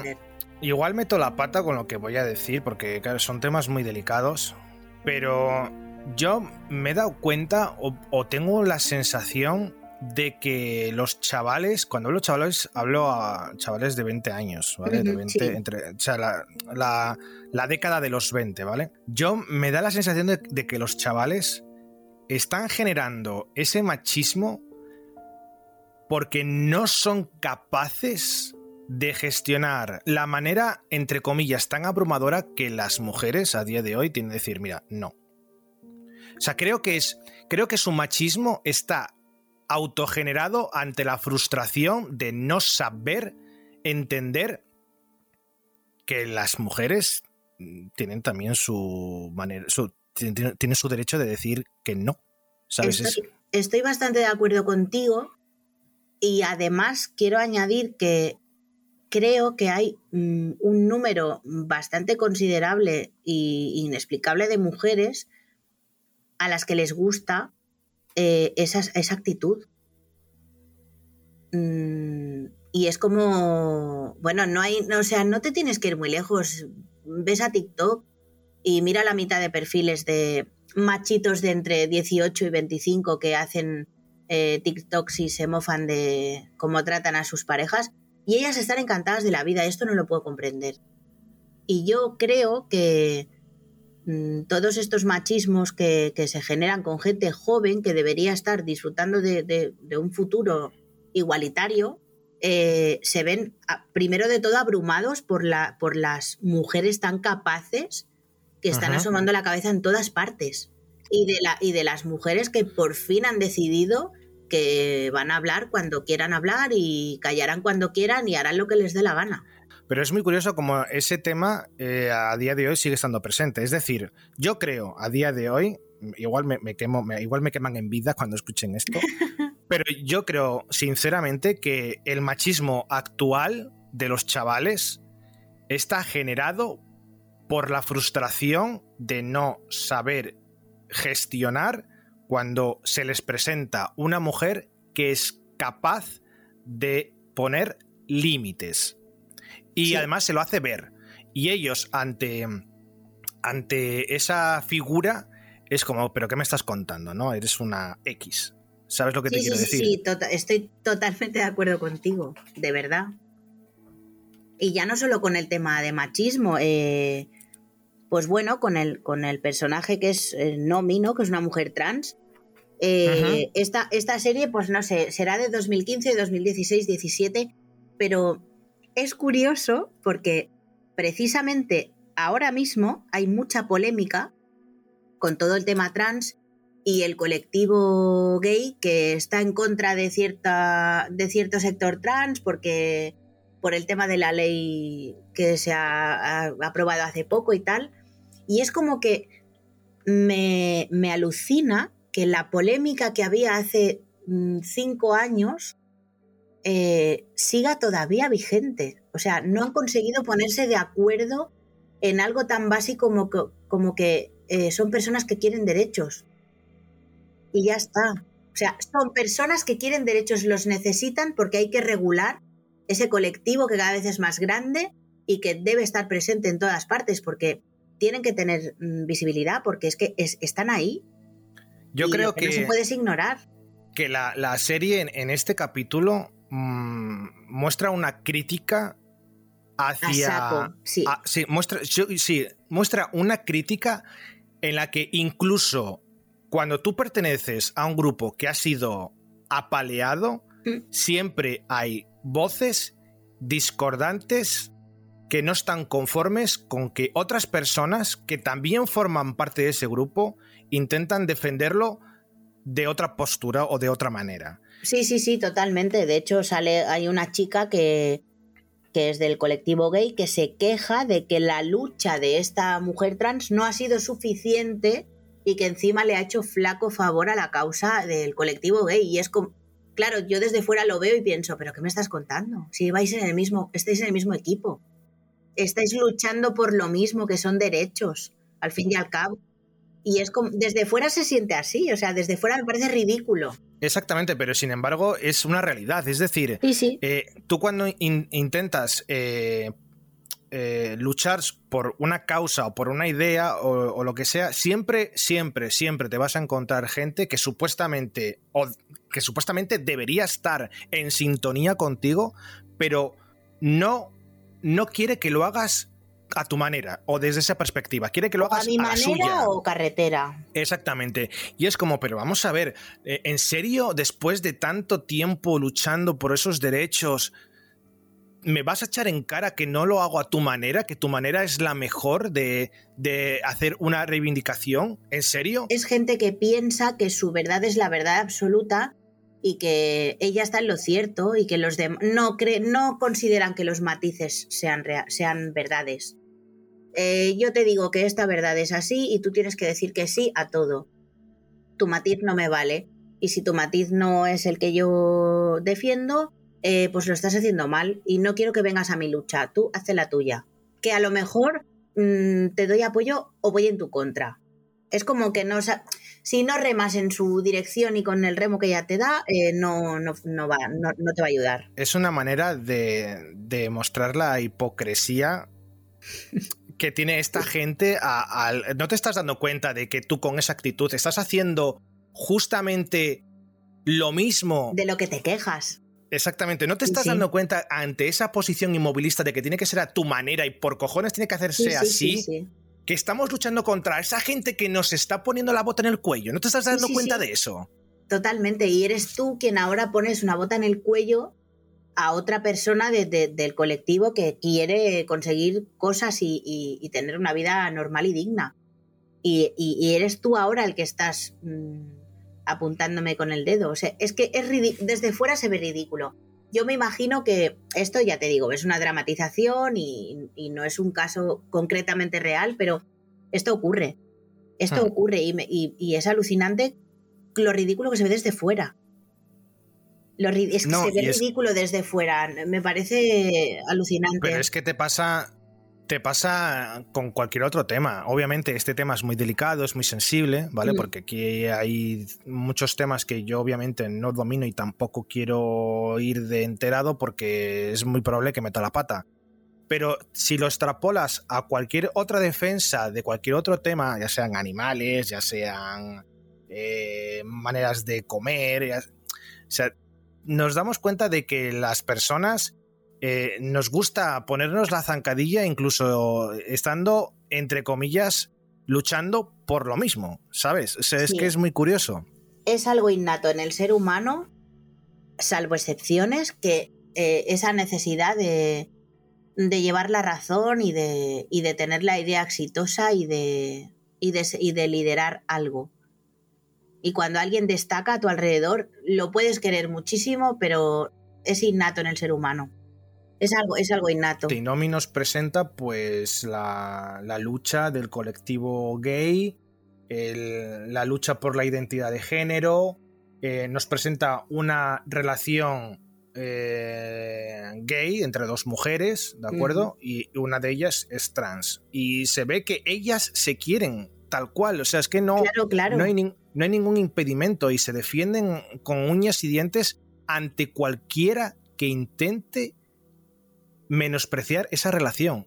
Venga de donde venga. ¿Sabes? Yo, mira, yo sinceramente em, me pierdo mucho con el tema leyes y demás. Yo lo que tengo claro es que todo el mundo debe tener sus derechos y que todo el mundo debe tener la libertad de querer a quien le dé la gana. Dicho esto, mm, no estoy suficientemente informada de, leyes en firme como para poder aquí hablar del tema abiertamente.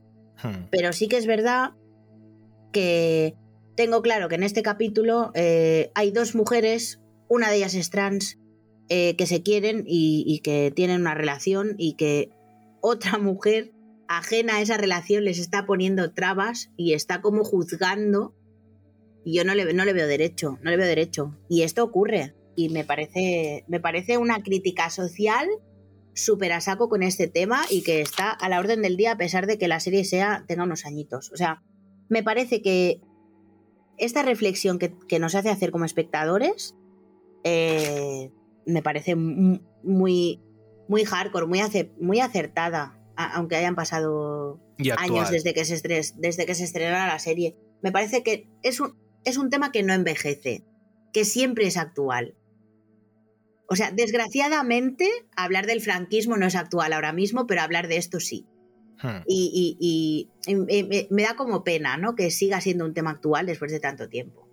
Y, es eso, que te encuentras con dificultades que dentro de incluso del propio... Del propio colectivo. Del propio colectivo hay, pues bueno, hay como zancadillas entre ellos que no se explican, pero que bueno, que, que están ahí y que son una realidad, aunque sea una dramatización en la serie. O sea, la serie te está hablando constantemente de realidades eh, a través de una ficción. Por eso es muy fácil empatizar, porque aunque tú sepas que es mentira lo que te están contando, que obviamente eso no existe, pero que están ahí, pese a quien le pese. Es más fácil eh, empatizar con una serie que te trata de, de personas mm, normales, de, pues que puede ser tu vecino del piso de arriba o, yo que sé, tu primo de, que vive en Londres. Que si fuera una serie, por ejemplo, de, pues de ciencia ficción, de extraterrestres o de cosas de otros planetas y demás, que es más fácil saber que, es, que no es una realidad, ¿no? Pero es que aquí, claro, aquí estás viendo a gente que puede ser perfectamente eh, gente que vive en tu pueblo o en tu ciudad o incluso familiares tuyos que estén pasando por estas cosas y que ni siquiera lo sepamos. O cualquier desconocido que te cruces en el metro. Si es que es lo, es lo, es lo que impacta, ¿no? Que, que puede ser cualquier cosa. Que te lo tienes que creer porque sabes que ocurre. Eso es, es que no puedes. O sea, la serie te presenta ocho vidas en las que obviamente eh, sabes que no son reales, ¿vale? Pero eres consciente como adulto que, aunque no sean reales, habrá gente que haya vivido o esté viviendo situaciones que son o iguales o parecidas, ¿sabes? Es decir, que, que es muy fácil empatizar con ellas porque al margen de la ficción están hablando de temas reales, básicamente. Y además no sé si te has fijado, pero esto es algo que me ha llamado mucho la atención, que ahora, mira, lo he visto anotado y me he acordado. ¿Te has dado cuenta? Igual yo veré otra vez el capítulo, eh, incluso sin sonido, para, para ver si esto es alguna paranoia mía o no. Pero ¿te has fijado que con cada personaje es como que le ha dado como una ambientación unos colores diferentes? O sea, colores igual mm, me lo estoy inventando porque yo pues no veo bien los colores, pero la ambientación y los planos, ¿te has fijado que con ciertos personajes era como una iluminación muy fresca? Por ejemplo, con Nomi y con la chica india. Iluminación súper fresca, planos cercanos, eh, muy enfocando ojos y sonrisa y demás. En cambio, con, pues, con el mafioso, ¿te has fijado? Porque es como separar ya del todo, eh, meterte en cada personaje de manera diferente. Sí, sí, obviamente son planos que están buscados. Eh, es que además está, está, muy bien hecha la serie, las cosas como son.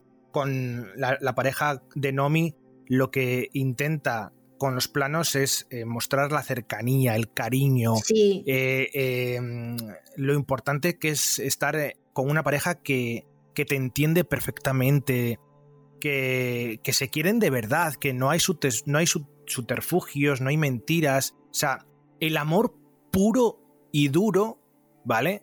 Te lo intentan vender con esta pareja y aunque parezca ñoño a primera vista que te lo cuenten, eh, es muy... a mí me, transmite... Complicidad. Complicidad y que es genuino, ¿sabes? o sea, me flipa, me flipa porque es como que todo el mundo nos gustaría tener una pareja así, en la que tú interconectes a ese nivel con la otra pareja, ¿sabes? Y, que, bueno, obviamente a medida que vayan pasando los capítulos, me imagino que veremos también eh, que, que haya también altibajos. Me imagino, no lo sé. Mm, sí, pero bueno, lo que, era, lo que era importante que era la presentación, el Eso hacerte es. tú, claro, porque yo creo que el primer capítulo es para que tú ya te hagas tu, tu- tu idea preconcebida de, de De lo que va a ser cada uno también, ¿no? Entonces, el hecho de verlas tan de cerca y, y muchos planos a los ojos y a la boca y las sonrisas y, y colores, todo iluminación súper fresco, es como, qué bonito, ¿no? Qué cercanía. De, bueno, eh, de hecho, el, el plano con el que te presentan a Nomi Sí, sí, es, es- muy hardcore. es- es- se están acostando. O sea, Sí, no sí, hay sí. nada, no hay nada, yo creo que no hay nada más íntimo en una pareja que es en el momento de, de- de tener sexo, ¿no? Y incluso a ese nivel hay una interconexión, una interconexión emocional muy Mm. grande. O sea, es decir, no te venden una escena de sexo sucio y chabacano. Eso es, no, no, es. esa- Sí, sí. Te venden una escena de sexo en la que la interconexión va más allá de lo puramente físico, Hmm. ¿sabes? Me parece, me parece muy, mm, una escena muy buena, la verdad. Sí, sí, no, la verdad es que planos y escenas potentes aquí se han marcado unos cuantos. Y bueno, el último personaje, que no, no- no es el que sea menos importante, el que no hemos eh, profundizado, es Cafius, que te muestra una Nairobi con una pobreza extrema. El personaje te transmite una superación y una positividad que creo que es necesaria para una supervivencia en un entorno tremendamente hostil, Mm, ¿sabes? Tengo que decir que me ha parecido artificial. ¿Sí? Tengo que decir que me ha parecido adorable, ¿eh? o sea, además como filosofía de vida, tú ya sabes que yo comulgo con el viva la vida feliz, pero mm, me ha parecido mm, demasiado anuncio de un producto que me van a vender en cualquier momento, que no sé todavía cuál es, pero me ha parecido muy artificial. No, no tanto el rollo de, de la complicidad con la madre y el, el amor y tal, pero el momento en el que él se planta, sonríe así al infinito y dice, este va a ser un día, me lo invento, no sé qué frase era, pero va a ser un día maravilloso y tal, no me lo creo, no me lo he creído. No me lo he creído. Me he creído más cuando ya se ha subido al bus y la preocupación de la gasolina y tal. No me ha vendido que de verdad sea así de feliz, aunque su vida sea una puta mierda. Yo te hago una pregunta. ¿No crees que esa positividad, más que para él, es para su madre que está enferma? Sí, pero estaba ya fuera de plano, o sea, la madre ya no estaba escuchándole.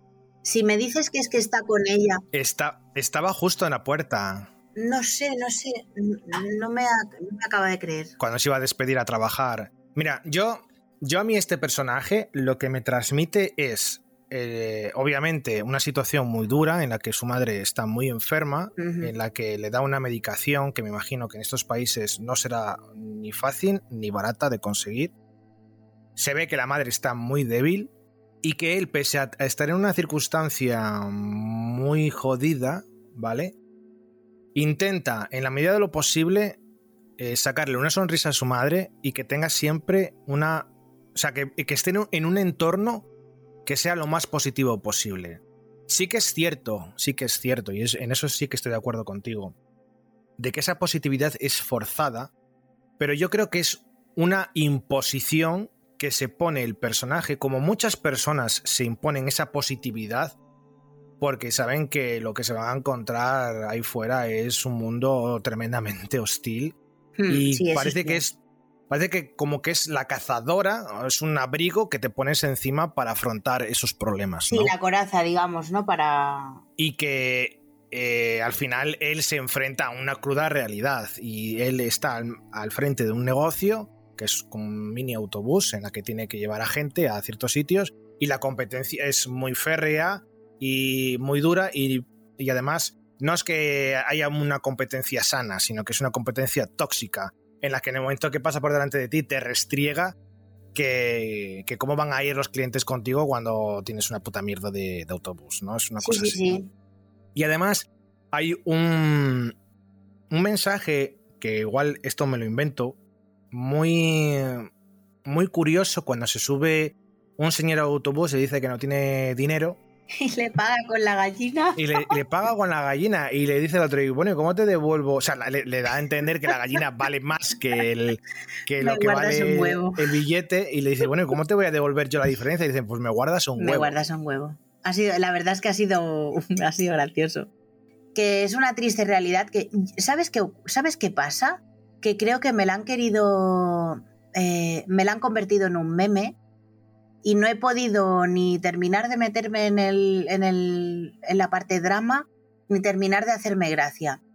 ¿Sabes? Es como que o le das el dramatismo que requiere la situación porque es un drama, es horrible vivir en esa situación y no me gustaría estar en su lugar, o, lo llevas ya por todo el lado humor y me lo vendes así. Es como, creo que con este personaje la pincelada breve que han dado no me ha dado tiempo a ubicarme. Me he perdido, no he sabido... Hmm, No he sabido... Ha sido insuficiente. Claro, no sé qué, no sé qué sentir. Pena o, o me siento, o me hace gracia, o así como con todos, menos con la chica india que no me ha dado tiempo, con todos eh, o me ha dado pena o incluso el- el- un par de escenas de así como misterio con, con la DJ se me ha puesto la piel de gallina y de, y de incógnita de qué pasará. Mm, con este no, con este no, y yo creo que es porque lo han, o lo han simplificado tanto que no me ha dado tiempo a meterme en situación o porque no ha sido lo suficientemente dramático como para llamarme la atención hacia el drama, hacia la compasión, o porque lo he visto un meme, lo he visto un poco meme, la verdad.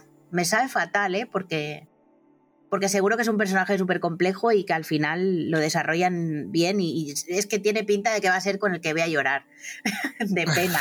Pero yo lloraré con este seguro, pero hoy viéndolo es como que no me ha acabado de... Ese feeling no lo he notado. Sí, es, ha sido insuficiente. Sí. Yo, sin embargo, sin embargo, con, con el tema de la gallina me gustaría hacerte, o sea, me gustaría comentar una reflexión, ¿vale?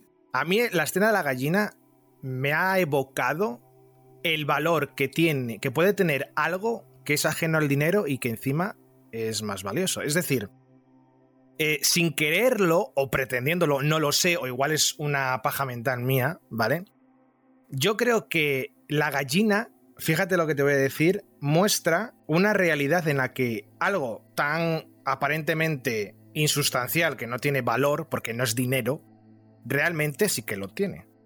Una gallina es un ser vivo, obviamente, pero es, una, es capaz de, de, por un pequeño coste, darte algo muy bueno, que es alimento.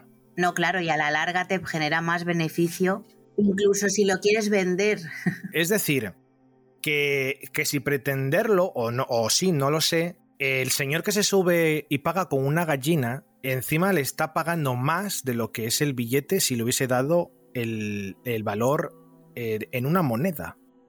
Y que a primeras es como, pero qué me, por, por, qué me estás pagando con esto? Yo no quiero que me pagues con una gallina, yo quiero que me des dinero. Hmm. ¿Sabes? Yo creo que a día de hoy hemos perdido o, o, o no somos capaces de identificar eh, cuando nos ofrecen cosas con el valor real que tiene eso en contraposición a lo que andamos buscando de, esa persona. Bueno, pero eso, eso también lo veo una crítica, que la gente no sabe valorar lo que, el valor que tiene algo real, valga la redundancia, pero eh, porque queremos dinero, queremos algo inmediato. O sea, realmente eh, yo te doy esto, necesito una cosa que tienes tú y no tengo dinero, pero tengo otra cosa que a lo mejor vale el triple y te la ofrezco y, la, la, la inercia es, no, no, yo quiero dinero. Claro, me estoy desprendiendo de algo muy valioso porque tengo una necesidad que no puedo cubrir ahora y tengo que desprenderme de algo que vale mucho más porque a lo mejor me va la vida en ello. Y a lo mejor, pues sí, es verdad, este señor que necesitaba ir a la ciudad y hubiera ofrecido lo que fuera con tal de ir. Sí, esto lo entiendo. La, la verdad es que como crítica eh, es, es, es, durilla, o sea, planteada así con la gracia de la gallina y luego me das un huevo. Mm, la verdad es que sí, que el trasfondo. El trasfondo es duro. al principio lo que te da a entender es una persona que no tiene que pagar y que encima tiene la jeta de reírse en tu cara porque te intenta pagar con una gallina, ¿sabes? Hmm, Que tú no sabes si esa gallina mañana se va a morir, ya. ¿sabes? Es decir, que el valor, el valor de las cosas eh, es muy relativo. Mm, No sé, a mí, me, a mí me ha evocado eso. Obviamente, yo no sé si eso ha sido con intención del director y de los guionistas, no lo sé. Pero bueno, que me, me, ha, me ha llamado la atención de decir, si tú lo piensas seriamente, a día de hoy, todas las transacciones que se hacen es por dinero. No, Mm. hay, un- no hay transacciones eh, en, en las que tú, si, si las propones, como que en, un- en una primera instancia no se valoran. Bueno, aquí no, pero igual en lugares como Nairobi están a la orden del día. Quiero decir, es un, es un lugar donde la pobreza está mm, a la vuelta de la esquina. Yo creo que allí sí que está normalizado eh, intercambiar pues, en un momento de una gallina o un conejo o lo que sea. Y aquí, aquí no lo tenemos normalizado porque la gente en las ciudades, para empezar, no tiene este tipo de animales disponibles para hacer cambios por, por- por poner un ejemplo absurdo, y claro, yo quiero decirle a la vecina que me haga una tarta y le doy una gallina, ¿dónde tengo yo aquí gallinas, no? Sí, pero yo me refiero que extrapolando este gesto que parece tan cómico, Hmm. muchas veces no lo es. Yo los- vamos a hacer un ejercicio de extrapolación. Obviamente ya salimos un poco de la serie y de Nairobi y de Cafius. Esto es Podcastéame esta. Tu podcast sobre series, cine y juegos. Ya, ya no te digo que eh, eh, eh, intercambies la gallina. Mm, te voy a cambiar la gallina por tiempo, por ejemplo. Tú cuando a una persona le dices, mira, yo tengo una necesidad X y esa persona invierte tiempo automáticamente, eh, a día de hoy, eh, hay una frase muy recurrente que el tiempo es dinero, ¿no? Sí, sí. Esto, No lo tengo, si- esto lo tengo. Sí, te estoy. En realidad ahora te he entendido mejor. Que realmente es. A mí, una persona que gaste su tiempo conmigo, mm, lo veo más valioso que que me dé dinero. Eh, efectivamente, eso es a lo que yo quería. Hmm. o sea, es- es- ha sido, son dos conceptos que yo he intentado mm, hacerlos paralelos, ¿no? Es decir, parece que la gallina no tiene un valor, que luego si empiezas a escudriñar y a escarbar en ese entorno, sí que puede tener un valor. Y yo he querido transformar esa. esa. mm, metáfora. Ah, vale, te intercambio gallina por tiempo. Además es que, o sea, precisamente en el, en el caso de la gallina, eh, no es ni siquiera tan metáfora, porque la gallina con el tiempo da más dinero, porque puedes, eh, te la vas a comer en cierto momento y además te va a dar huevos del tiempo que la mantengas viva, que eso también es dinero. Ya puestos, ya puestos a, a- a matemáticamente a hacer números de lo que vale la gallina. Y con el tiempo es parecido. Sí, Muchas sí. veces, obviamente, yo entiendo que cuando tú, tú tienes que ganarte la vida y necesitas el dinero, el tiempo es dinero. Pero cuando se trata de favores, porque al final el gesto de la gallina es hazme un favor, no tengo el dinero, pero mira, te doy la gallina por un- por una contraprestación y sé que no es lo que buscas, pero por favor, admítemelo, ¿no? Hmm. Eh, me lo traigo al tema de que cuando una persona eh, se gasta tiempo en, en- con otra persona y que no busca una contraparte económica, muchas veces no se le da ese valor real que tiene.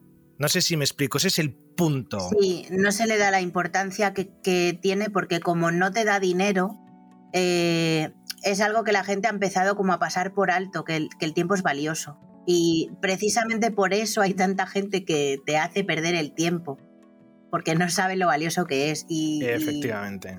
Sí, sí, no, sí. En realidad, o sea, en realidad te estoy entendiendo, pero necesitaba hacer un poco la reflexión en voz alta para, para interiorizar lo que me estabas diciendo. Yo entiendo perfectamente que, lo del que el tiempo es lo más valioso.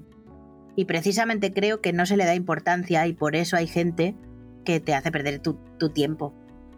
Porque no lo valoran, porque no es algo material. Es, es el típico, la típica persona que siempre llega tarde. Pero vamos a ver, ¿por qué llegas tarde? Mm, Porque Que siempre llega tarde, que siempre te pide, hazme esto, hazme lo otro, te llama para todo, o, o le da igual hacerte esperar en una farola cinco minutos o, o 20. que simplemente tú estés ocupado en otra cosa y que también tu tiempo se, lo inviertes en lo que tú quieres. Aunque no no, sé. estés ocupado y estés durmiendo, es tu tiempo, lo tienes que invertir como te la gana.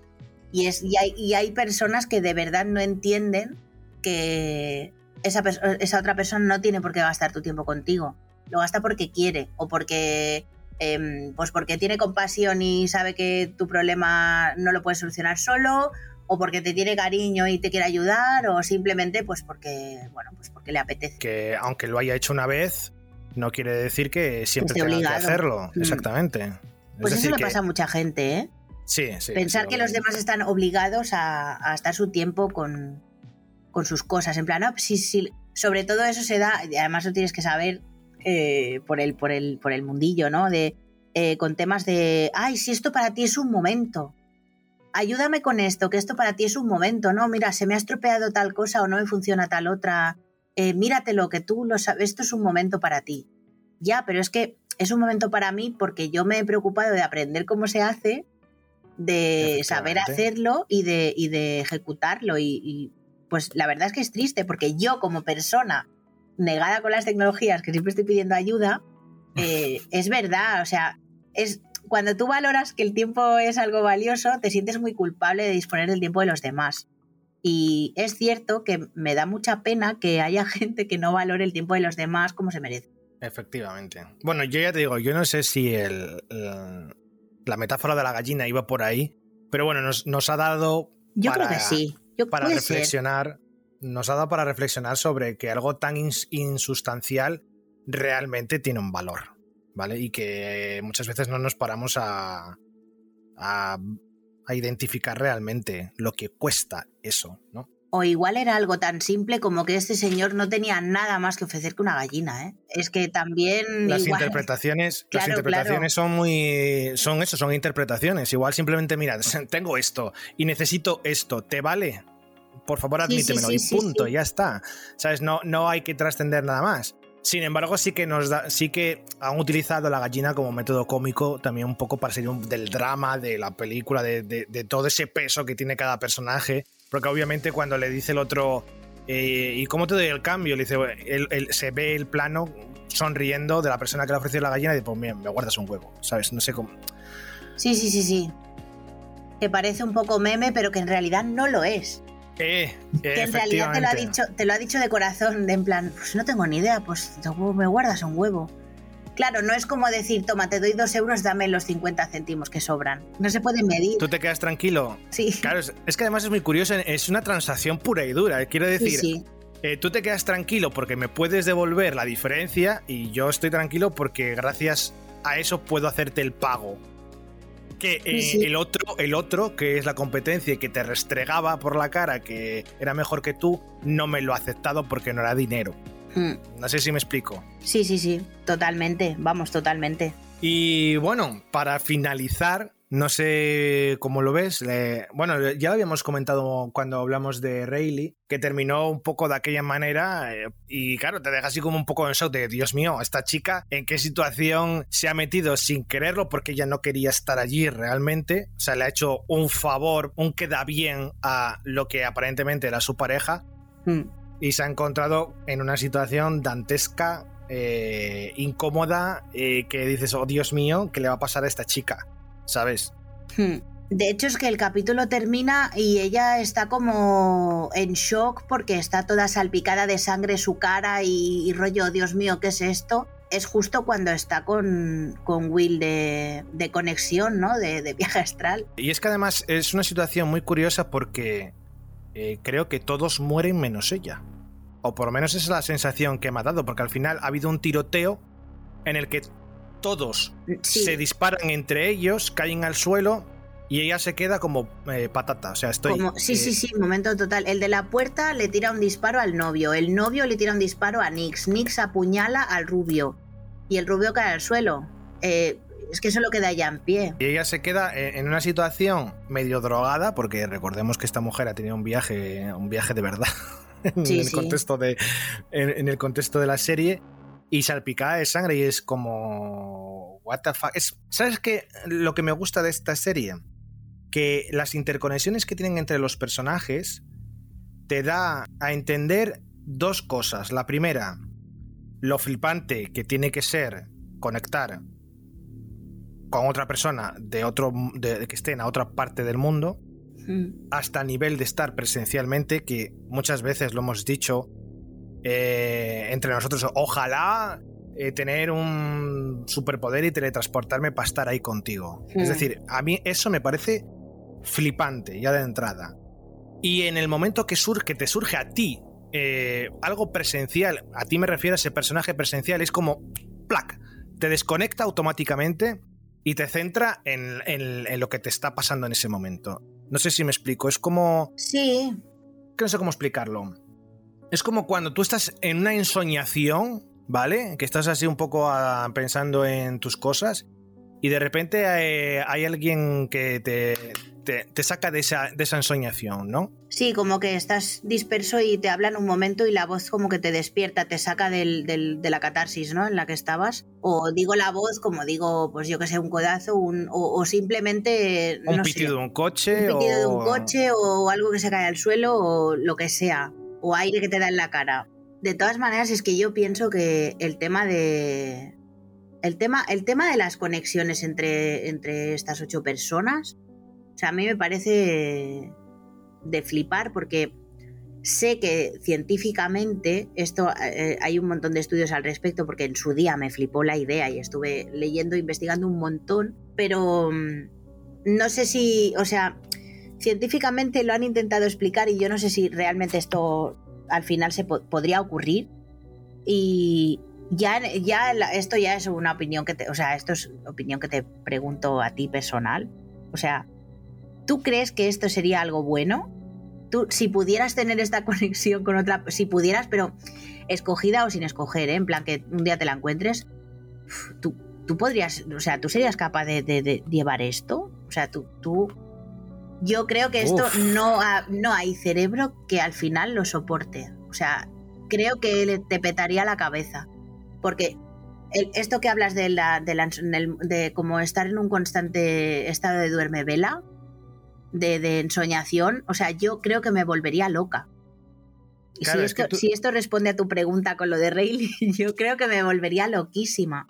Claro, pero tú, tú ten en cuenta que aquí lo que, o sea, el escenario que te están poniendo es que eh, el yo, el famoso yo de, no sé si era de Platón o de Sócrates o de, bueno, de uno de estos filósofos clásicos de toda la vida, el, el yo eh, pasa a ser el nosotros. Es decir, eh, es, es como dejas, o sea, pierdes tu identidad individual por estar en una mini comunidad colectiva, con todo lo bueno y lo malo que eso conlleva, porque claro, tú ten en cuenta que estos personajes, antes de ese dar el ser, ¿vale? Tenían autonomía como tú y yo, es decir, que está, cada uno estaba a sus cosas y que en el momento que esa conectividad se ejecuta, ellos no la han pedido. Es decir, es un nacimiento como una persona que viene al mundo que no ha pedido nacer. Claro, no sé si me explico. Es, que yo creo que es más bien como la teoría del super yo de Freud, ¿no?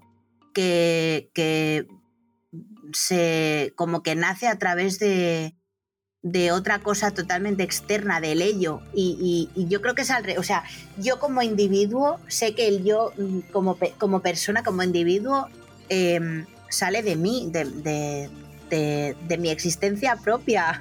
Es que no sé cómo explicarlo sin entrar en cosas aquí de filosofía muy súper locas, ¿no? Pero, sí, porque yo además la filosofía la tengo muy olvidada, o sea... No, no, y yo, yo de, pues fíjate, del COU no te digo más. Es probable que meta la pata, o sea... Pero, o sea, como que te lo venden, como que ese yo de cada uno de estos ocho eh, sale de un, de un, de un, de otra cosa que es, pues llamémoslo ello, ¿vale? La, esta Angélica. Ello barra ella. Entonces, es muy freudiano. Y, y yo, o sea, lo veo totalmente ciencia ficción. O sea, ni siquiera entendiendo que es una serie y que es ciencia ficción y qué tal, le encuentro como argumentación válida que yo piense que científicamente me lo puedo llegar a creer, como con otras series de ciencia ficción que tienen respaldo científico que, en un momento dado me las creo. El, tema de, esa conectividad que tiene esta, estos, estas ocho personas, yo lo. Para mí es como cuando te hablan en X-Men de que tienen unos superpoderes mediante una manipulación de genes y ya está, ¿sabes? Es decir, hmm. yo creo que son, son superpoderes que al no ser tan llamativos y solamente basarse en una interconexión emocional y psicológica, como que son más realistas, quiero decir. ¿vale? Hmm. Pero obviamente no creo que sea posible. Y creo, y creo además que sería una putada, porque tú imagínate que tú en un momento determinado, tú cuando discutes con una persona o te llevas mal con una persona, lo que buscas es espacio, lo que buscas es estar. Claro, estar a tu, rollo y desconectar precisamente. Exactamente. Tú imagínate que ya, ya, te, ya te resulta molesto que cuando necesitas tu hueco, tu espacio, una persona te esté insistiendo, imagínate si esa persona pudiese entrar en tu cabeza sin preguntar. O sea, eh, es como. Mira, o que de repente se plante en tu habitación o en, el salón o en la calle y tú lo único que quieres es dejar de pensar en esa persona. Y tú mira, tú mira como eh, esto que estamos comentando es curioso porque Angélica utilizaba drogas para aislarse. Porque no. Ella no encontraba otra manera de porque se lo dice él, dice, o sea, e, esto es lo que utilizabas para ocultarte, ¿no? Se lo dice algo así al principio, ¿no? Y le enseña las drogas. Es decir, que parece ser que la única manera que tienen ellos para desconectarse de esa red es forzar el cerebro, curiosamente, mediante mm, métodos químicos. ¿Sabes lo que te quiero decir? O sea, ella desconectar drogándose y ellos conectar drogándose, quieres decir. Porque yo creo que... la única que se droga ahí. Bueno, no, claro. Sí, de momento la, única, la única que aparece drogándose es, es, es Riley, ¿no? Es curioso porque la droga con Angélica, al parecer, se ha utilizado para desconectarse de esa red y en el momento que esa droga empieza a debilitarse, eh, vuelve otra vez involuntariamente a, a reconectarse en esa red y es cuando habla ya con Jonas y este individuo eh, aparece ahí, mm, eh, te estoy buscando, ¿no? Y con Rayleigh, esa droga lo que ha, lo que ha hecho ha sido eh, ayudarla a romper esas, esos muros para interconectar con Will, ¿sabes? No sé, es un poco ahí como que, obviamente, todo el mundo sabe que hay diferentes tipos de drogas, ¿no? Hay tipos de drogas que te adormecen, tipos de drogas que te estimulan, tipos de drogas que, yo qué sé, no lo sé, me lo invento. O sea, que, te hacen sentir eh, sonrisas o, o sea, felicidad. O sea, llámale X. Entonces yo entiendo que la droga que, que utilizó Rayleigh eh, era distinta a la droga que utilizó Angélica. Pero que bueno, que al final em, lo que te cuenta, o sea, lo, lo que te cuenta la serie es que al margen de que obviamente las drogas son malas, son sustancias químicas que han hecho que ciertas partes del cerebro se hayan interconectado o se hayan adormecido o apagado, ¿no? Sí, sí, sí, sí. Así que, bueno. estoy como en plan bomba de información ahora mismo procesando todo el capítulo, ¿eh? O sea, sobre todo con el tema, ¿sabes qué pasa? Que a mí el tema de las drogas, pues no me enamora. Y, claro, y ha sido como mucha, mucho tema drogas, mucho tema... Eh... Sí, es que en la serie ha romantizado mucho el tema de las drogas. Eso iba a decir, está como muy romantizado y eso es algo que no me gusta mucho. Eh, ellos, o sea, no deja de ser una ficción y, y solo te cuentan la parte, entre comillas, buena de las drogas, que es el viaje. ¿De acuerdo? El viaje o la herramienta para tal cosa. Mm, depende de cómo lo quieras ver, porque también por culpa de las drogas hay cuatro asesinatos en una sala donde, donde hay cuatro personas, ¿sabes? mm, También. pues no sabría decirte si... Depende de cómo lo quieras ver. Yo es que siempre, a- a- lo siento, pero el tema drogas siempre voy a ver la parte negativa porque es como que las odio. Me parece, me producen un rechazo muy grande y me gustaría que ya directamente no salieran en las series ni nada. Me parece que, bueno, pues tiene que estar porque existe y precisamente como es una serie que aborda pues todo este tipo de, de dramas sociales y actuales, pues tiene que estar. Pero bueno, en, en general eh, tengo muchísima información en la cabeza, estoy como que me peta la cabeza, pero me ha gustado muchísimo, o sea, valoración muy positiva. Necesito que desarrollen a, a- a- a los personajes más y, y- y- y si pudiera vería pues todos los capítulos ya hoy, entre hoy, toda- me acuesto a las seis y los he visto todos ya, porque yo funciono así, pero, pero no, ahora ahora es un ejercicio de, de paciencia. De contención, ¿no? Sí, claro, claro, si no, no tiene sentido. Bueno, para finalizar ya, esta vez sí que sí, ¿vale? Eh, del 1 al 5, ¿cómo calificarías el primer episodio? Pulse 1. Del 1 al 5 el primer episodio. Pues mira, te voy a decir una cosa. Si el 5 es el más, ¿Sí? pues que te diría 4 y medio 5 porque estoy con, tengo mucho hipe. Y a mí si me creas la sensación de que mm, necesito verla toda seguida, es bueno. Si no te diría, bueno, pues ya veremos otro, yo qué sé. Pero tengo mucho hipe. Eh, me ha parecido muy original. El tema me interesa. eh, los personajes me han gustado. Y me ha gustado mm, cómo está ambientada, eh, cómo han separado mm, cada personaje con su ambientación, con su plano, con su fotografía, incluso.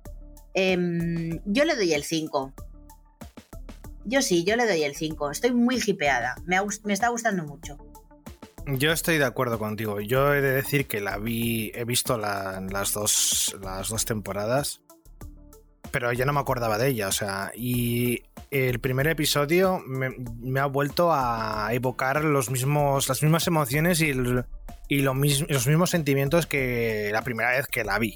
Es decir, yo también le doy un 5 al primer episodio. Eh, son, son de esas series en las que se han. Me da la sensación de que se han preocupado mucho de que la primera impresión sea buena para que te quedes con sí, ella. exacto. Creo que han sido, o sea, ha sido rollo, el primer capítulo ha de ser muy potente y lo, lo han, lo han hecho. Es en plan, bueno, me quito el sombrero, chapo, lo habéis conseguido. Es de esas series que, eh, que te dan a entender que si el primer episodio te ha gustado, Claro, quédate porque lo vas a gozar. si el primero es así, ¿cómo será el resto, no? Y si el primero no, no ha sido capaz de decirte nada, pues bueno, yo creo que Pues ya para qué perder el tiempo, ¿no? Que es muy valioso. yo creo que es de ese tipo de series, la verdad. Yo creo que sí. Yo le doy el 5. Le doy el 5 y, y, y necesitando ya ver pues el 2 y, y seguidos. Porque es que lo que me pasa también es que cuando estoy tan hipeada con una cosa, es como que necesito quitarme la duda. Tengo como el, el, el reconcomer en la cabeza de Sí, Dios mío, ¿qué pasará, no? Quiero más, sí. Es, Sí, sí. eh, el, el problema que tiene las plataformas de Netflix es que tienes a tu disposición todo y ya. Pero me pasa con todas. O sea, Stargate la he visto mil millones de veces y si veo el 1 tengo que ver 10. O sea, no es que diga yo, ah, es que esta es nueva. La to-". no, es que mm, yo funciono así. Pero bueno, sí, sí, sí. No, a mí de me momento, maravilloso. O sea, yo encantada. Me ha gustado. Bueno, pues venga, lo vamos a dejar aquí ya, ¿vale? Y vamos a preparar eh, este primer podcast. Y bueno, a ver qué tal, qué acogida tiene. Y ya comentaremos pues el segundo y, y todos, obviamente. Independientemente de que nos escuchen o no, porque esto ya es una necesidad de eh, comentarlo sí o sí y que quede sí. patente y que quede registrado para que alguien en el futuro diga, esta gente mola o esta Claro, gente sabe estoy aquí esto". porque he venido. Bueno, pues nada, Pues nada, señor, un Eh, placer. Encantada de comentar cosas aquí para el podcast. Pues nada, hasta la próxima vamos a editar. exactamente. Hasta luego, Mari Carmen.